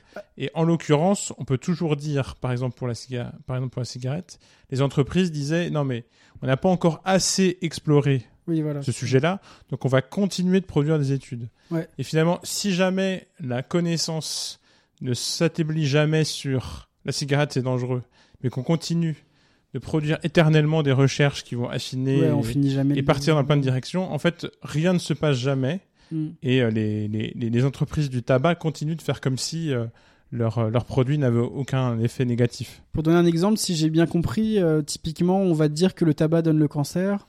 Euh, et euh, l'industrie du tabac, du tabac va financer des études qui essaient de montrer que oui, mais en fait, euh, peut-être que c'est la pollution de l'air qui a fait ça. peut-être voilà. que Du coup, montrer d'autres corrélations pour dire non, mais en fait, on n'en sait rien. Le monde est complexe. En fait, ça fait un peu penser au truc d'Onfray d'ailleurs. Mais enfin, utiliser la complexité de ces problèmes pour les donner l'impression qu'on n'a pas de consensus, quoi. C'est juste que voilà, en- oui, oui, en plus, justement, le, le tabac donne le cancer, c'est un énoncé qui est trop simpliste Ouais, ouais, bah ouais. et donc très facile à attaquer, même par les gens qui produisent le tabac. Mm. C'est-à-dire qu'ils peuvent très facilement attaquer ça. Et euh, en effet, ils ont raison qu'il y a d'autres facteurs environnementaux et Mm. génétiques en permanence. Mm. Et donc, euh, avoir des énoncés trop simplistes, c'est leur faire le cadeau de la simplification, quoi. Mm. Ce qu'il ne faudrait pas faire. Et justement, ce que montre bien Naomi Oreskes dans son livre, c'est que justement, il faut pas faire, il faut pas leur faire ce cadeau-là. Ah, faut faire des énoncés plus précis. Et euh, mais justement, la, la science en produit. Et euh, là, il y aurait l'autre excès qui serait de dire justement, On fait que du gros technique. la science ne s'arrêterait jamais. Mm. Et donc, on peut toujours dire que non, mais on dit que c'est vrai maintenant, mais ça va peut-être changer. Et, Ouais, ouais. et donc, bah, en attendant, on fait rien du tout. tu vois. Ouais. Et finalement, et ça, c'est aussi ça, c'était une stratégie pour le Ah, tabac. tu parlais pas de technicité. et ça peut aussi être une stratégie qu'on entend chez les climato-sceptiques. Mm. Ouais, ah, mais non, mais ça veut peut-être ça- ça me changer. en. Regardez, euh, là, les, les ce qu'on utilise pour mesurer la température, finalement, ils, ils sont surtout placés dans l'hémisphère nord, un truc que j'ai déjà entendu d'un climato-sceptique. Mm. Donc peut-être que en changeant un peu la manière dont on prend la, dont on mesure, ça va changer les choses et en fait, euh, Mm. on aura l'impression que c'est différent. Et finalement, on peut. Ça, c'est une critique qu'on pourra toujours faire à la science. Mm. Et donc, faut pas faire comme si elle était nulle et non avenue, parce qu'elle viendra toujours. On pourra toujours dire, il n'y a pas encore eu assez de publications pour être sûr. Mais du coup, est-ce que indirectement, d'un point de vue euh, philo, on va dire, le problème, ce serait pas du coup euh, le sens commun autour de, des notions probabilistes, tu vois Genre le fait Oui. que, en fait, Mm. dès, dès, dès que tu parles de science, tu parles de, euh, de probabilité, en fait, que les événements arrivent, et que plus, ton, plus tes, tes, tes sciences, enfin tes théories sont établies, plus en fait, t'essayes d'a- d'avoir une... euh, Bon, c'est une formulation plus, plutôt moderne hein, de dire ça, mais que... euh, Enfin, parce que pendant longtemps, il n'y avait pas de théorie des probabilités et tout. Oui, c'est le 20 c'est le 20e siècle, comme ça. Voilà. Ouais. Mais il y a quand même euh, maintenant, en tout cas, c'est adopté massivement en tout- presque tous les sciences disciplinaires, j'ai envie Mm. de dire. Oui. Enfin, beaucoup en tout cas, tous ceux qui vont euh, faire de la quantification, Mm. au moins de données. Et euh, bah, de dire que. Et puis même en fait, sans quantifier, tu peux parler de probabilité comme d'un concept, tu vois, dire bon, bah c'est plus Ah oui. probable, moins Dans le langage courant, c'est devenu totalement transparent. Mm. Que les choses soient probables ou moins probables. Et en fait, dès qu'on parle d'un système complexe, on peut parler qu'en termes de probabilité, en plus souvent qu'en termes de moyenne, il y a des problèmes d'échelle. Mm. Typiquement, on arrive à prévoir l'évolution du climat sur toute la, toute la planète, mais tiens, juste en Europe, bah, on a du mal. Juste euh, en Afrique de l'Ouest, on a du mal. Juste euh, tel, tel endroit, on a du mal. Oui. Parce qu'en fait, on travaille sur des, des trucs macroscopiques, on doit faire des moyennes, on arrive à, à dessiner des tendances, mais en fait, il y aura toujours euh, quelques trucs qui vont échapper aux tendances, qui font que les gens vont dire, ah, regardez, euh, par exemple, là, le, le, le mince, le- ah, mutation de température là pendant l'été quoi la canicule voilà Ouais. la grosse canicule euh, excédait ce à quoi s'attendaient les scientifiques donc il y a eu un, il y a eu une surprise Euh, les scientifiques s'attendaient pas à ce qu'on ait des aussi grosses euh, des aussi gros euh, grosses montées de température Ouais. cet été bon bah un climato-sceptique pourrait même utiliser ça ce qui semble peut-être Oui, il peut dire, mais- regardez, ils se sont trompés. Ouais, ils se sont trompés. Ouais. euh, donc en fait, ils ont pas bien prévu les chaînes de causalité et tout. Parce qu'en fait, on fait des trucs en moyenne, sur des grandes échelles et tout. euh. Et, c'est vrai- et là, l'erreur, ce serait de croire que le fait qu'ils se soient trompés serait un argument contre ça. le réchauffement au global. C'est ça. C'est plutôt un argument contre leur modèle local sur Exact. ce sujet-là précis. Mm. Mais c'est vrai que là, on en rentre trop dans les détails pour un, voilà. C'est- trop déjà trop technique en fait, probablement. Ouais, justement, mais c'est peut-être aussi. euh, Bah, en fait, en fait, c'est technique. euh, Je sais pas. Je pense que tu peux parler de probabilité. Enfin, développer un peu euh, globalement, justement, un rapport aux probabilités sans être technique. C'est un gros mot, dire probabilité. Mais juste développer, euh, faire comprendre aux gens que. euh, bon bah le, le climat en fait c'est pas une notion, c'est, c'est, c'est- on va pas avoir de, on va pas faire de, de prédictions précises sur, on va jamais dire tel jour il va se passer ça ici. Si, je suis presque sûr que si on arrivait à dire tel jour il va se passer ça ici, euh, les gens seraient déjà plus convaincus. Tu vois, comme on arrive à en faire en physique. euh, Ouais. il va se passer cette éclipse ce jour-là, il se passe l'éclipse ce jour-là, là t'es sûr qu'il n'y a pas de physico-sceptique, éclipso-sceptique. Bon en vrai si d'ailleurs, parce que des platistes et tout, mais Ouais, si, oui, oui. mais euh, mais je veux dire, en tout cas pas sur les, c'est pas sur les prédictions, c'est ça que je veux dire. Le modèle lui-même peut-être, mais sur ces, bon moins, en tout cas t'as moins de gens qui vont dire euh, c'est faux. Mais je pense qu'on peut pas tabler sur le fait qu'il n'y ait pas quelqu'un quelque part qui euh, Oui, devienne. euh, Quand je dis il y a pas de, euh, Parce que surtout, j'ai l'impression qu'en fait, oui, en plus, dès qu'un propos est dit d'une autorité, hmm, ça va. Le seul fait que ce soit une autorité qui s'exprime Mm. motive des gens à aller contre de fait. Mm. Mais ça revient à ce que tu disais, comment t'avais, t'avais dit fait contre Marianne, moi je sais plus, enfin euh, la posture euh, de se mettre en Ouais, opposition. contre à- Ariane. Contre Ariane, ah oui. En position par principe. Pas Marianne, effectivement. Oui, oui, c'est ça. Oui, moi, il y, a- il y a beaucoup de ça. On en croise. Je pense qu'on a tous croisé dans la vie. hein. Mm. Euh, des- D'ailleurs, on le fait probablement tous de temps en temps aussi, plus ou moins. Mais... Enfin, tu sais, cette espèce de, de- Ouais. d'esprit de contradiction, où même, même si on est d'accord sur le fond, bon, c'est encore différent, mais. Oui, oui, on peut avoir quelqu'un dans le nez pour une raison X ou Y. Ouais. Et euh, ça rend tout ce qu'il dit. euh, Mais même, mais que ça, je pense même quelqu'un que t'aimes beaucoup. Je pense, euh, je t'ai déjà entendu dire des trucs et j'ai donné le- la, la contradiction pour donner la contradiction, tu vois. Ouais, oui, par exemple, ça peut arriver. ouais. Ce genre de choses. Et c'est vrai que justement, selon le niveau d'autorité de la parole et le contexte, ça a plus ou moins d'effet. Voilà, Dans ça. une discussion entre amis Mais privée, ça, ça disparaît. Et par contre, quand Mm. c'est un chef d'État qui s'exprime, là, c'est une autre affaire. Tout à fait. Mais du coup, euh... attends, qu'est-ce qu'on disait? Parce que c'était. J'ai un peu perdu le fil. Sur les climato-sceptiques? On parlait des climato-sceptiques. Ah oui, la oui, tu sais que c'était technique. Je suis d'accord, c'est technique de parler de proba. Je parle plus du concept Ah derrière. oui, tu oui, oui. mais en Le fait- rapport à la certitude, voilà. C'est ça que je veux dire. Ouais, ouais, le rapport. En fait, euh, bah, là, c'est un truc plus politique qui, moi, euh, me concerne en premier lieu. C'est-à-dire que je pense qu'il faudrait augmenter le niveau de compétences moyen en mathématiques pour rendre plus, ac- plus compréhensibles et plus acceptables les données Hmm. du GIEC, par exemple. C'est-à-dire Ah ouais. que si on comprend mieux ce qu'est une exponentielle, si on comprend mieux ce que sont des moyennes statistiques, l'interprétation des courbes, euh, comment fonctionnent les probabilités et les statistiques en général, l'intégration des données euh, sera en principe d'autant plus aisée. C'est marrant parce que je vois ce que tu veux dire. Je suis, je suis d'accord pour les stats et les probas. Globalement, je me dis que pas vraiment parce que pour moi, j'ai quand même l'impression. Mais euh, bon, enfin là, là, on est en discussion de comptoir. Hein, euh, on dit, on dit nous donne nos avis, quoi. Mais moi, j'ai l'impression que c'est plus un rapport au modèle. Enfin, pour moi, le problème, il est presque, un modèle, c'est presque pas, plus philosophique. c'est pas que, transparent de euh, savoir ce qu'est un modèle. Non, mais justement, c'est ça que je veux dire. C'est, c'est l'idée que, en fait, c'est pas tant un problème de quelle maths ils utilisent, qu'est-ce que c'est qu'une exponentielle, qu'est-ce que c'est qu'un logarithme, qu'est-ce que c'est que machin, que oui, mais en fait, euh, qu'est-ce que ça veut dire même d'essayer de modéliser le climat, tu vois. Ouais. Et, et, et j'ai l'impression que du coup, euh, la pro- le niveau qu'il faudrait monter serait plus le rapport même à la compréhension de ce que c'est qu'une science. Bon, après là, euh, c'est un philosophe des sciences qui dit ça, donc je prêche évidemment pour ma paroisse. On est mais, très euh, biaisé là. ouais.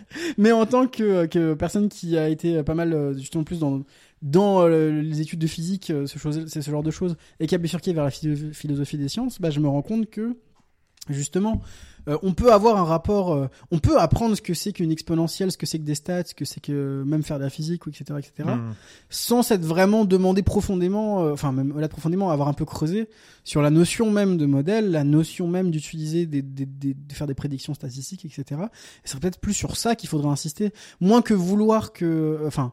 Bon, moi, je suis pour qu'on essaie de faire un meilleur niveau en maths global si on trouve des façons plus pédagogiques et tout de le faire. Mais disons que je, je suis, je, suis pas tant.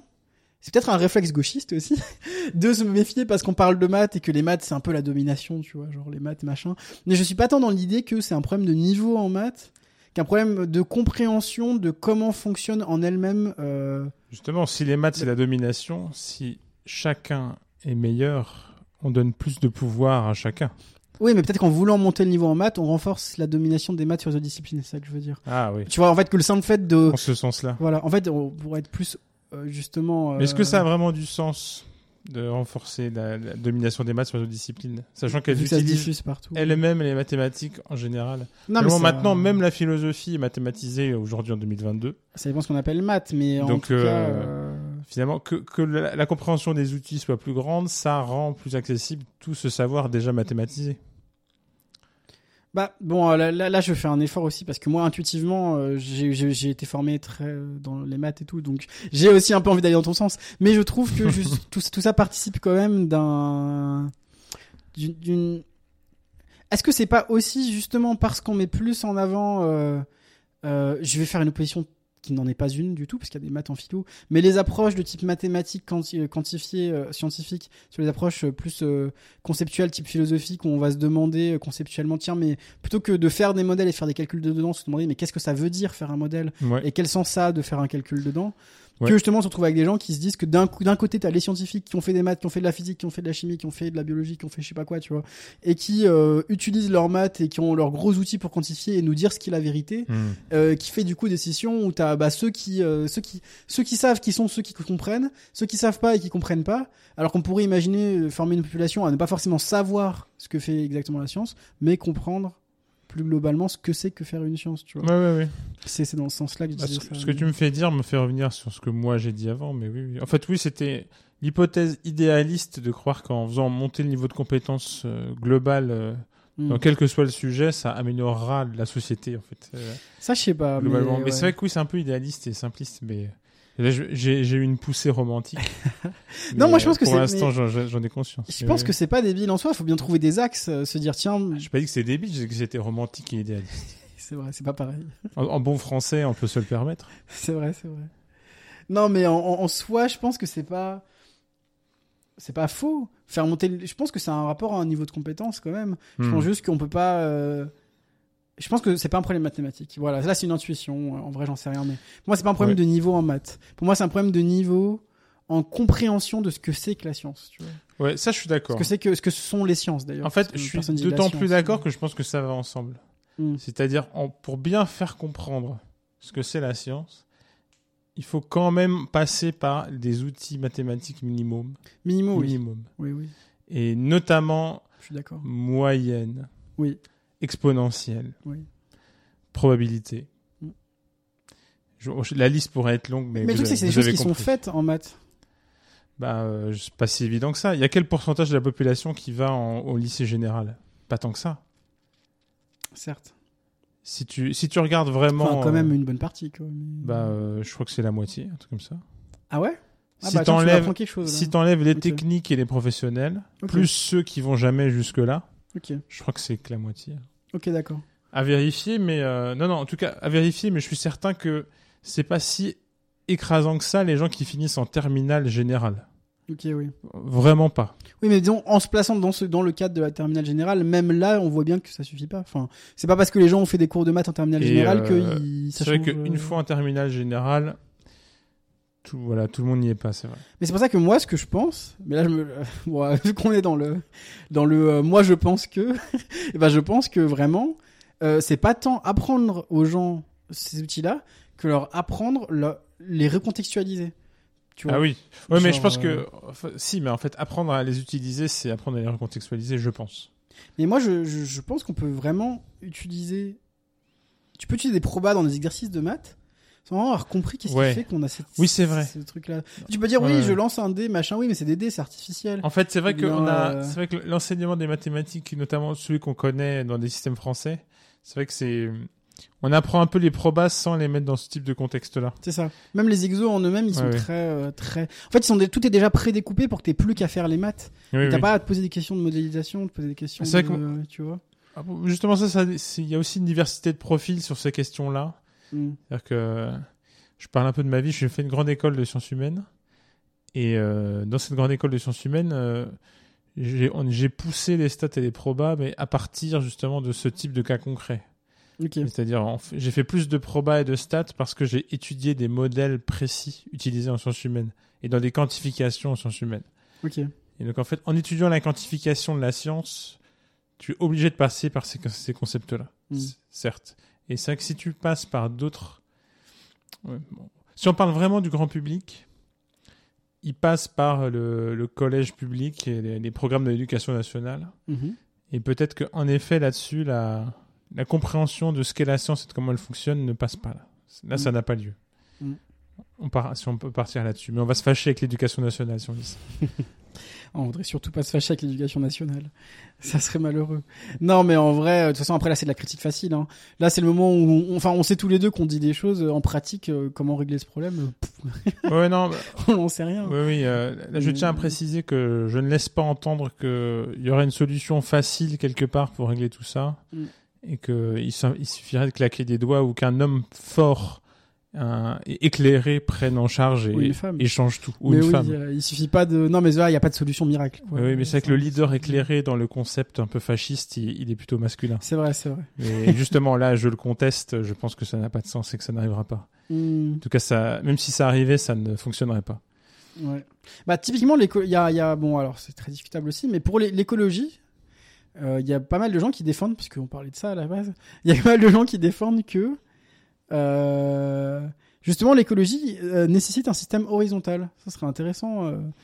Je, je suis pas sûr que ce soit forcément. Je pense que c'est souvent plutôt des gens euh, qui vont avoir ce type de vision et qui vont vouloir justifier théoriquement qu'en fait euh, c'est obligé. euh, Ouais. Comme ça, ça leur donne un argument en plus euh, et qui s'en convainquent probablement. Enfin, qui, sont, qui en sont convaincus.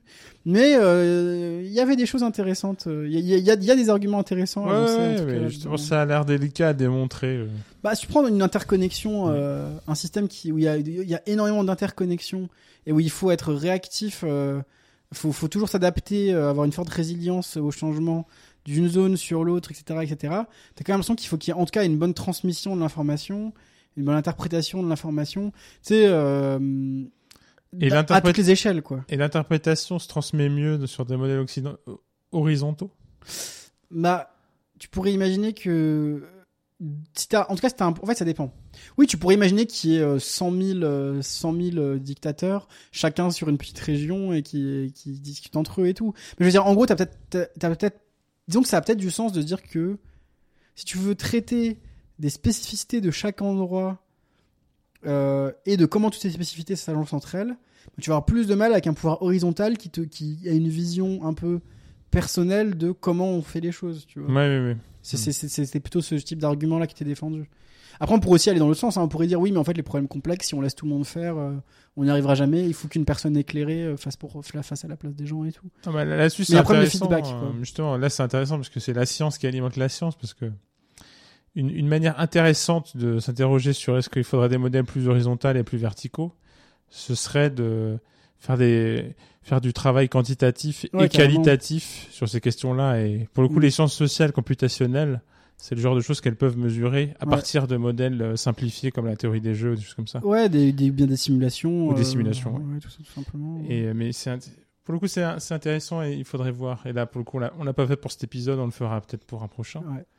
Mais euh, Après, bon, même les simulations, ça intègre. euh, Bon, c'est c'est- bon, bref, comme toute idéalisation, ça sera toujours critiquable, mais, ah mais, mais ça peut apporter des, du savoir, quoi. Justement. pour le coup justement on, on simplifie de manière méthodologique, on fait exprès. Oui, oui, oui. Bah, sinon, on fait rien. Et euh, justement la, la pourrie de faire du qualitatif, c'est-à-dire euh, ça c'est vrai mais euh, à un instant T, à un moment H et puis c'est- pris comme ça comme un comme une comme une photo, un, Mm.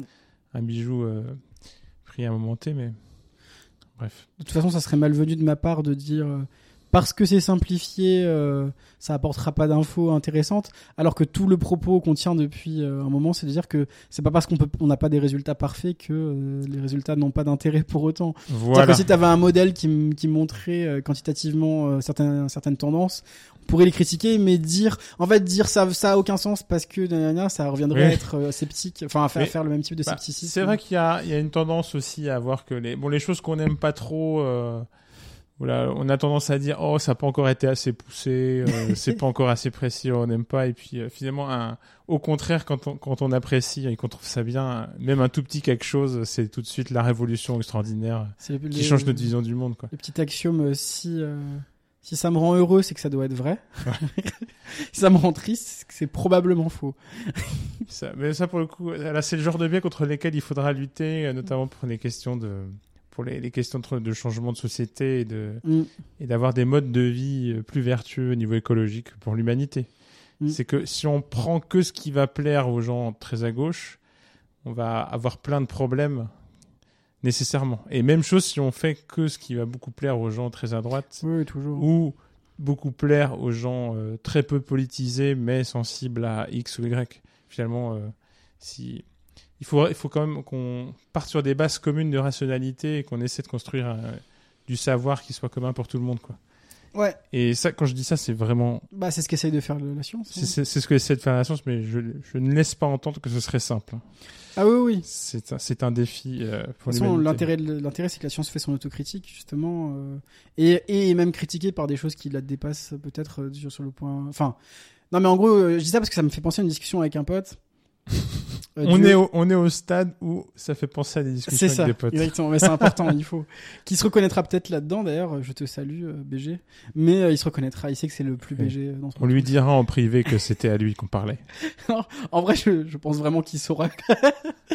Mais du coup, euh, qui me, enfin, avec qui on parlait du fait que justement toutes ces questions euh, sont très compliquées, mais la science, les sciences, le- le- la communauté scientifique a le bon goût de travailler aussi à son autocritique justement, grâce notamment aux sciences plus réflexives, euh, les sciences humaines euh, ou, ou, Mm. euh, toutes ces choses-là, et que justement euh, c'est compliqué. Euh, on prétend pas que les sciences apportent des réponses exhaustives et invariables, Ah bah mais mais au moins justement ça a le bon goût d'évoluer parce que il y a une critique euh, en interne de qui, qui se fait de ah bah ça ça nous a ça nous avait l'air objectif comme résultat mais en fait il y a telle ou telle influence extérieure qui fait que ce résultat n'est pas objectif etc et après bon bah comment on adapte la méthodologie pour enlever ça à la fois d'après? C'est qu'on se retrouve à, à avoir des dispositifs de plus en plus efficaces type euh, type en double aveugle enfin les, les, les tests en double aveugle Ouais. randomisés enfin Mhm. tous ces trucs là où à force de produire son autocritique la science met en- enfin les sciences mettent en place des euh, des méthodologies de plus en plus fiables et euh, on n'arrivera jamais au bout justement et ça qu'il faut faire comprendre aux gens c'est qu'on n'arrivera jamais au bout il y aura jamais un moment où on sera parfait enfin, Oui, probablement euh, dans l'idéal. euh, et, mais il au moins on essaye quoi. et il faut quand même agir politiquement par-dessus, même si euh, la science, Mm. c'est pas quelque chose de stationnaire. oui, bah oui. Et donc, c'est ça, là, c'est ça l'enjeu. Mais bon, bon. on sera jamais exhaustif, mais euh, ce qu'on peut faire ici, c'est d'en parler de temps en temps, régulièrement, et de, de mettre à jour nos connaissances communes.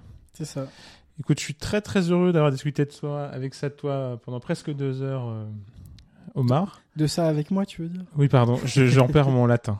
Je suis très heureux d'en avoir parlé avec toi, Omar, pendant presque deux heures. Et puis, euh, on va dire au revoir à nos, nos Ouais, écoute, auditeurs. euh, moi aussi le, le- le temps est passé très vite Ouais, ouais, mais pour le coup, bon c'était signe.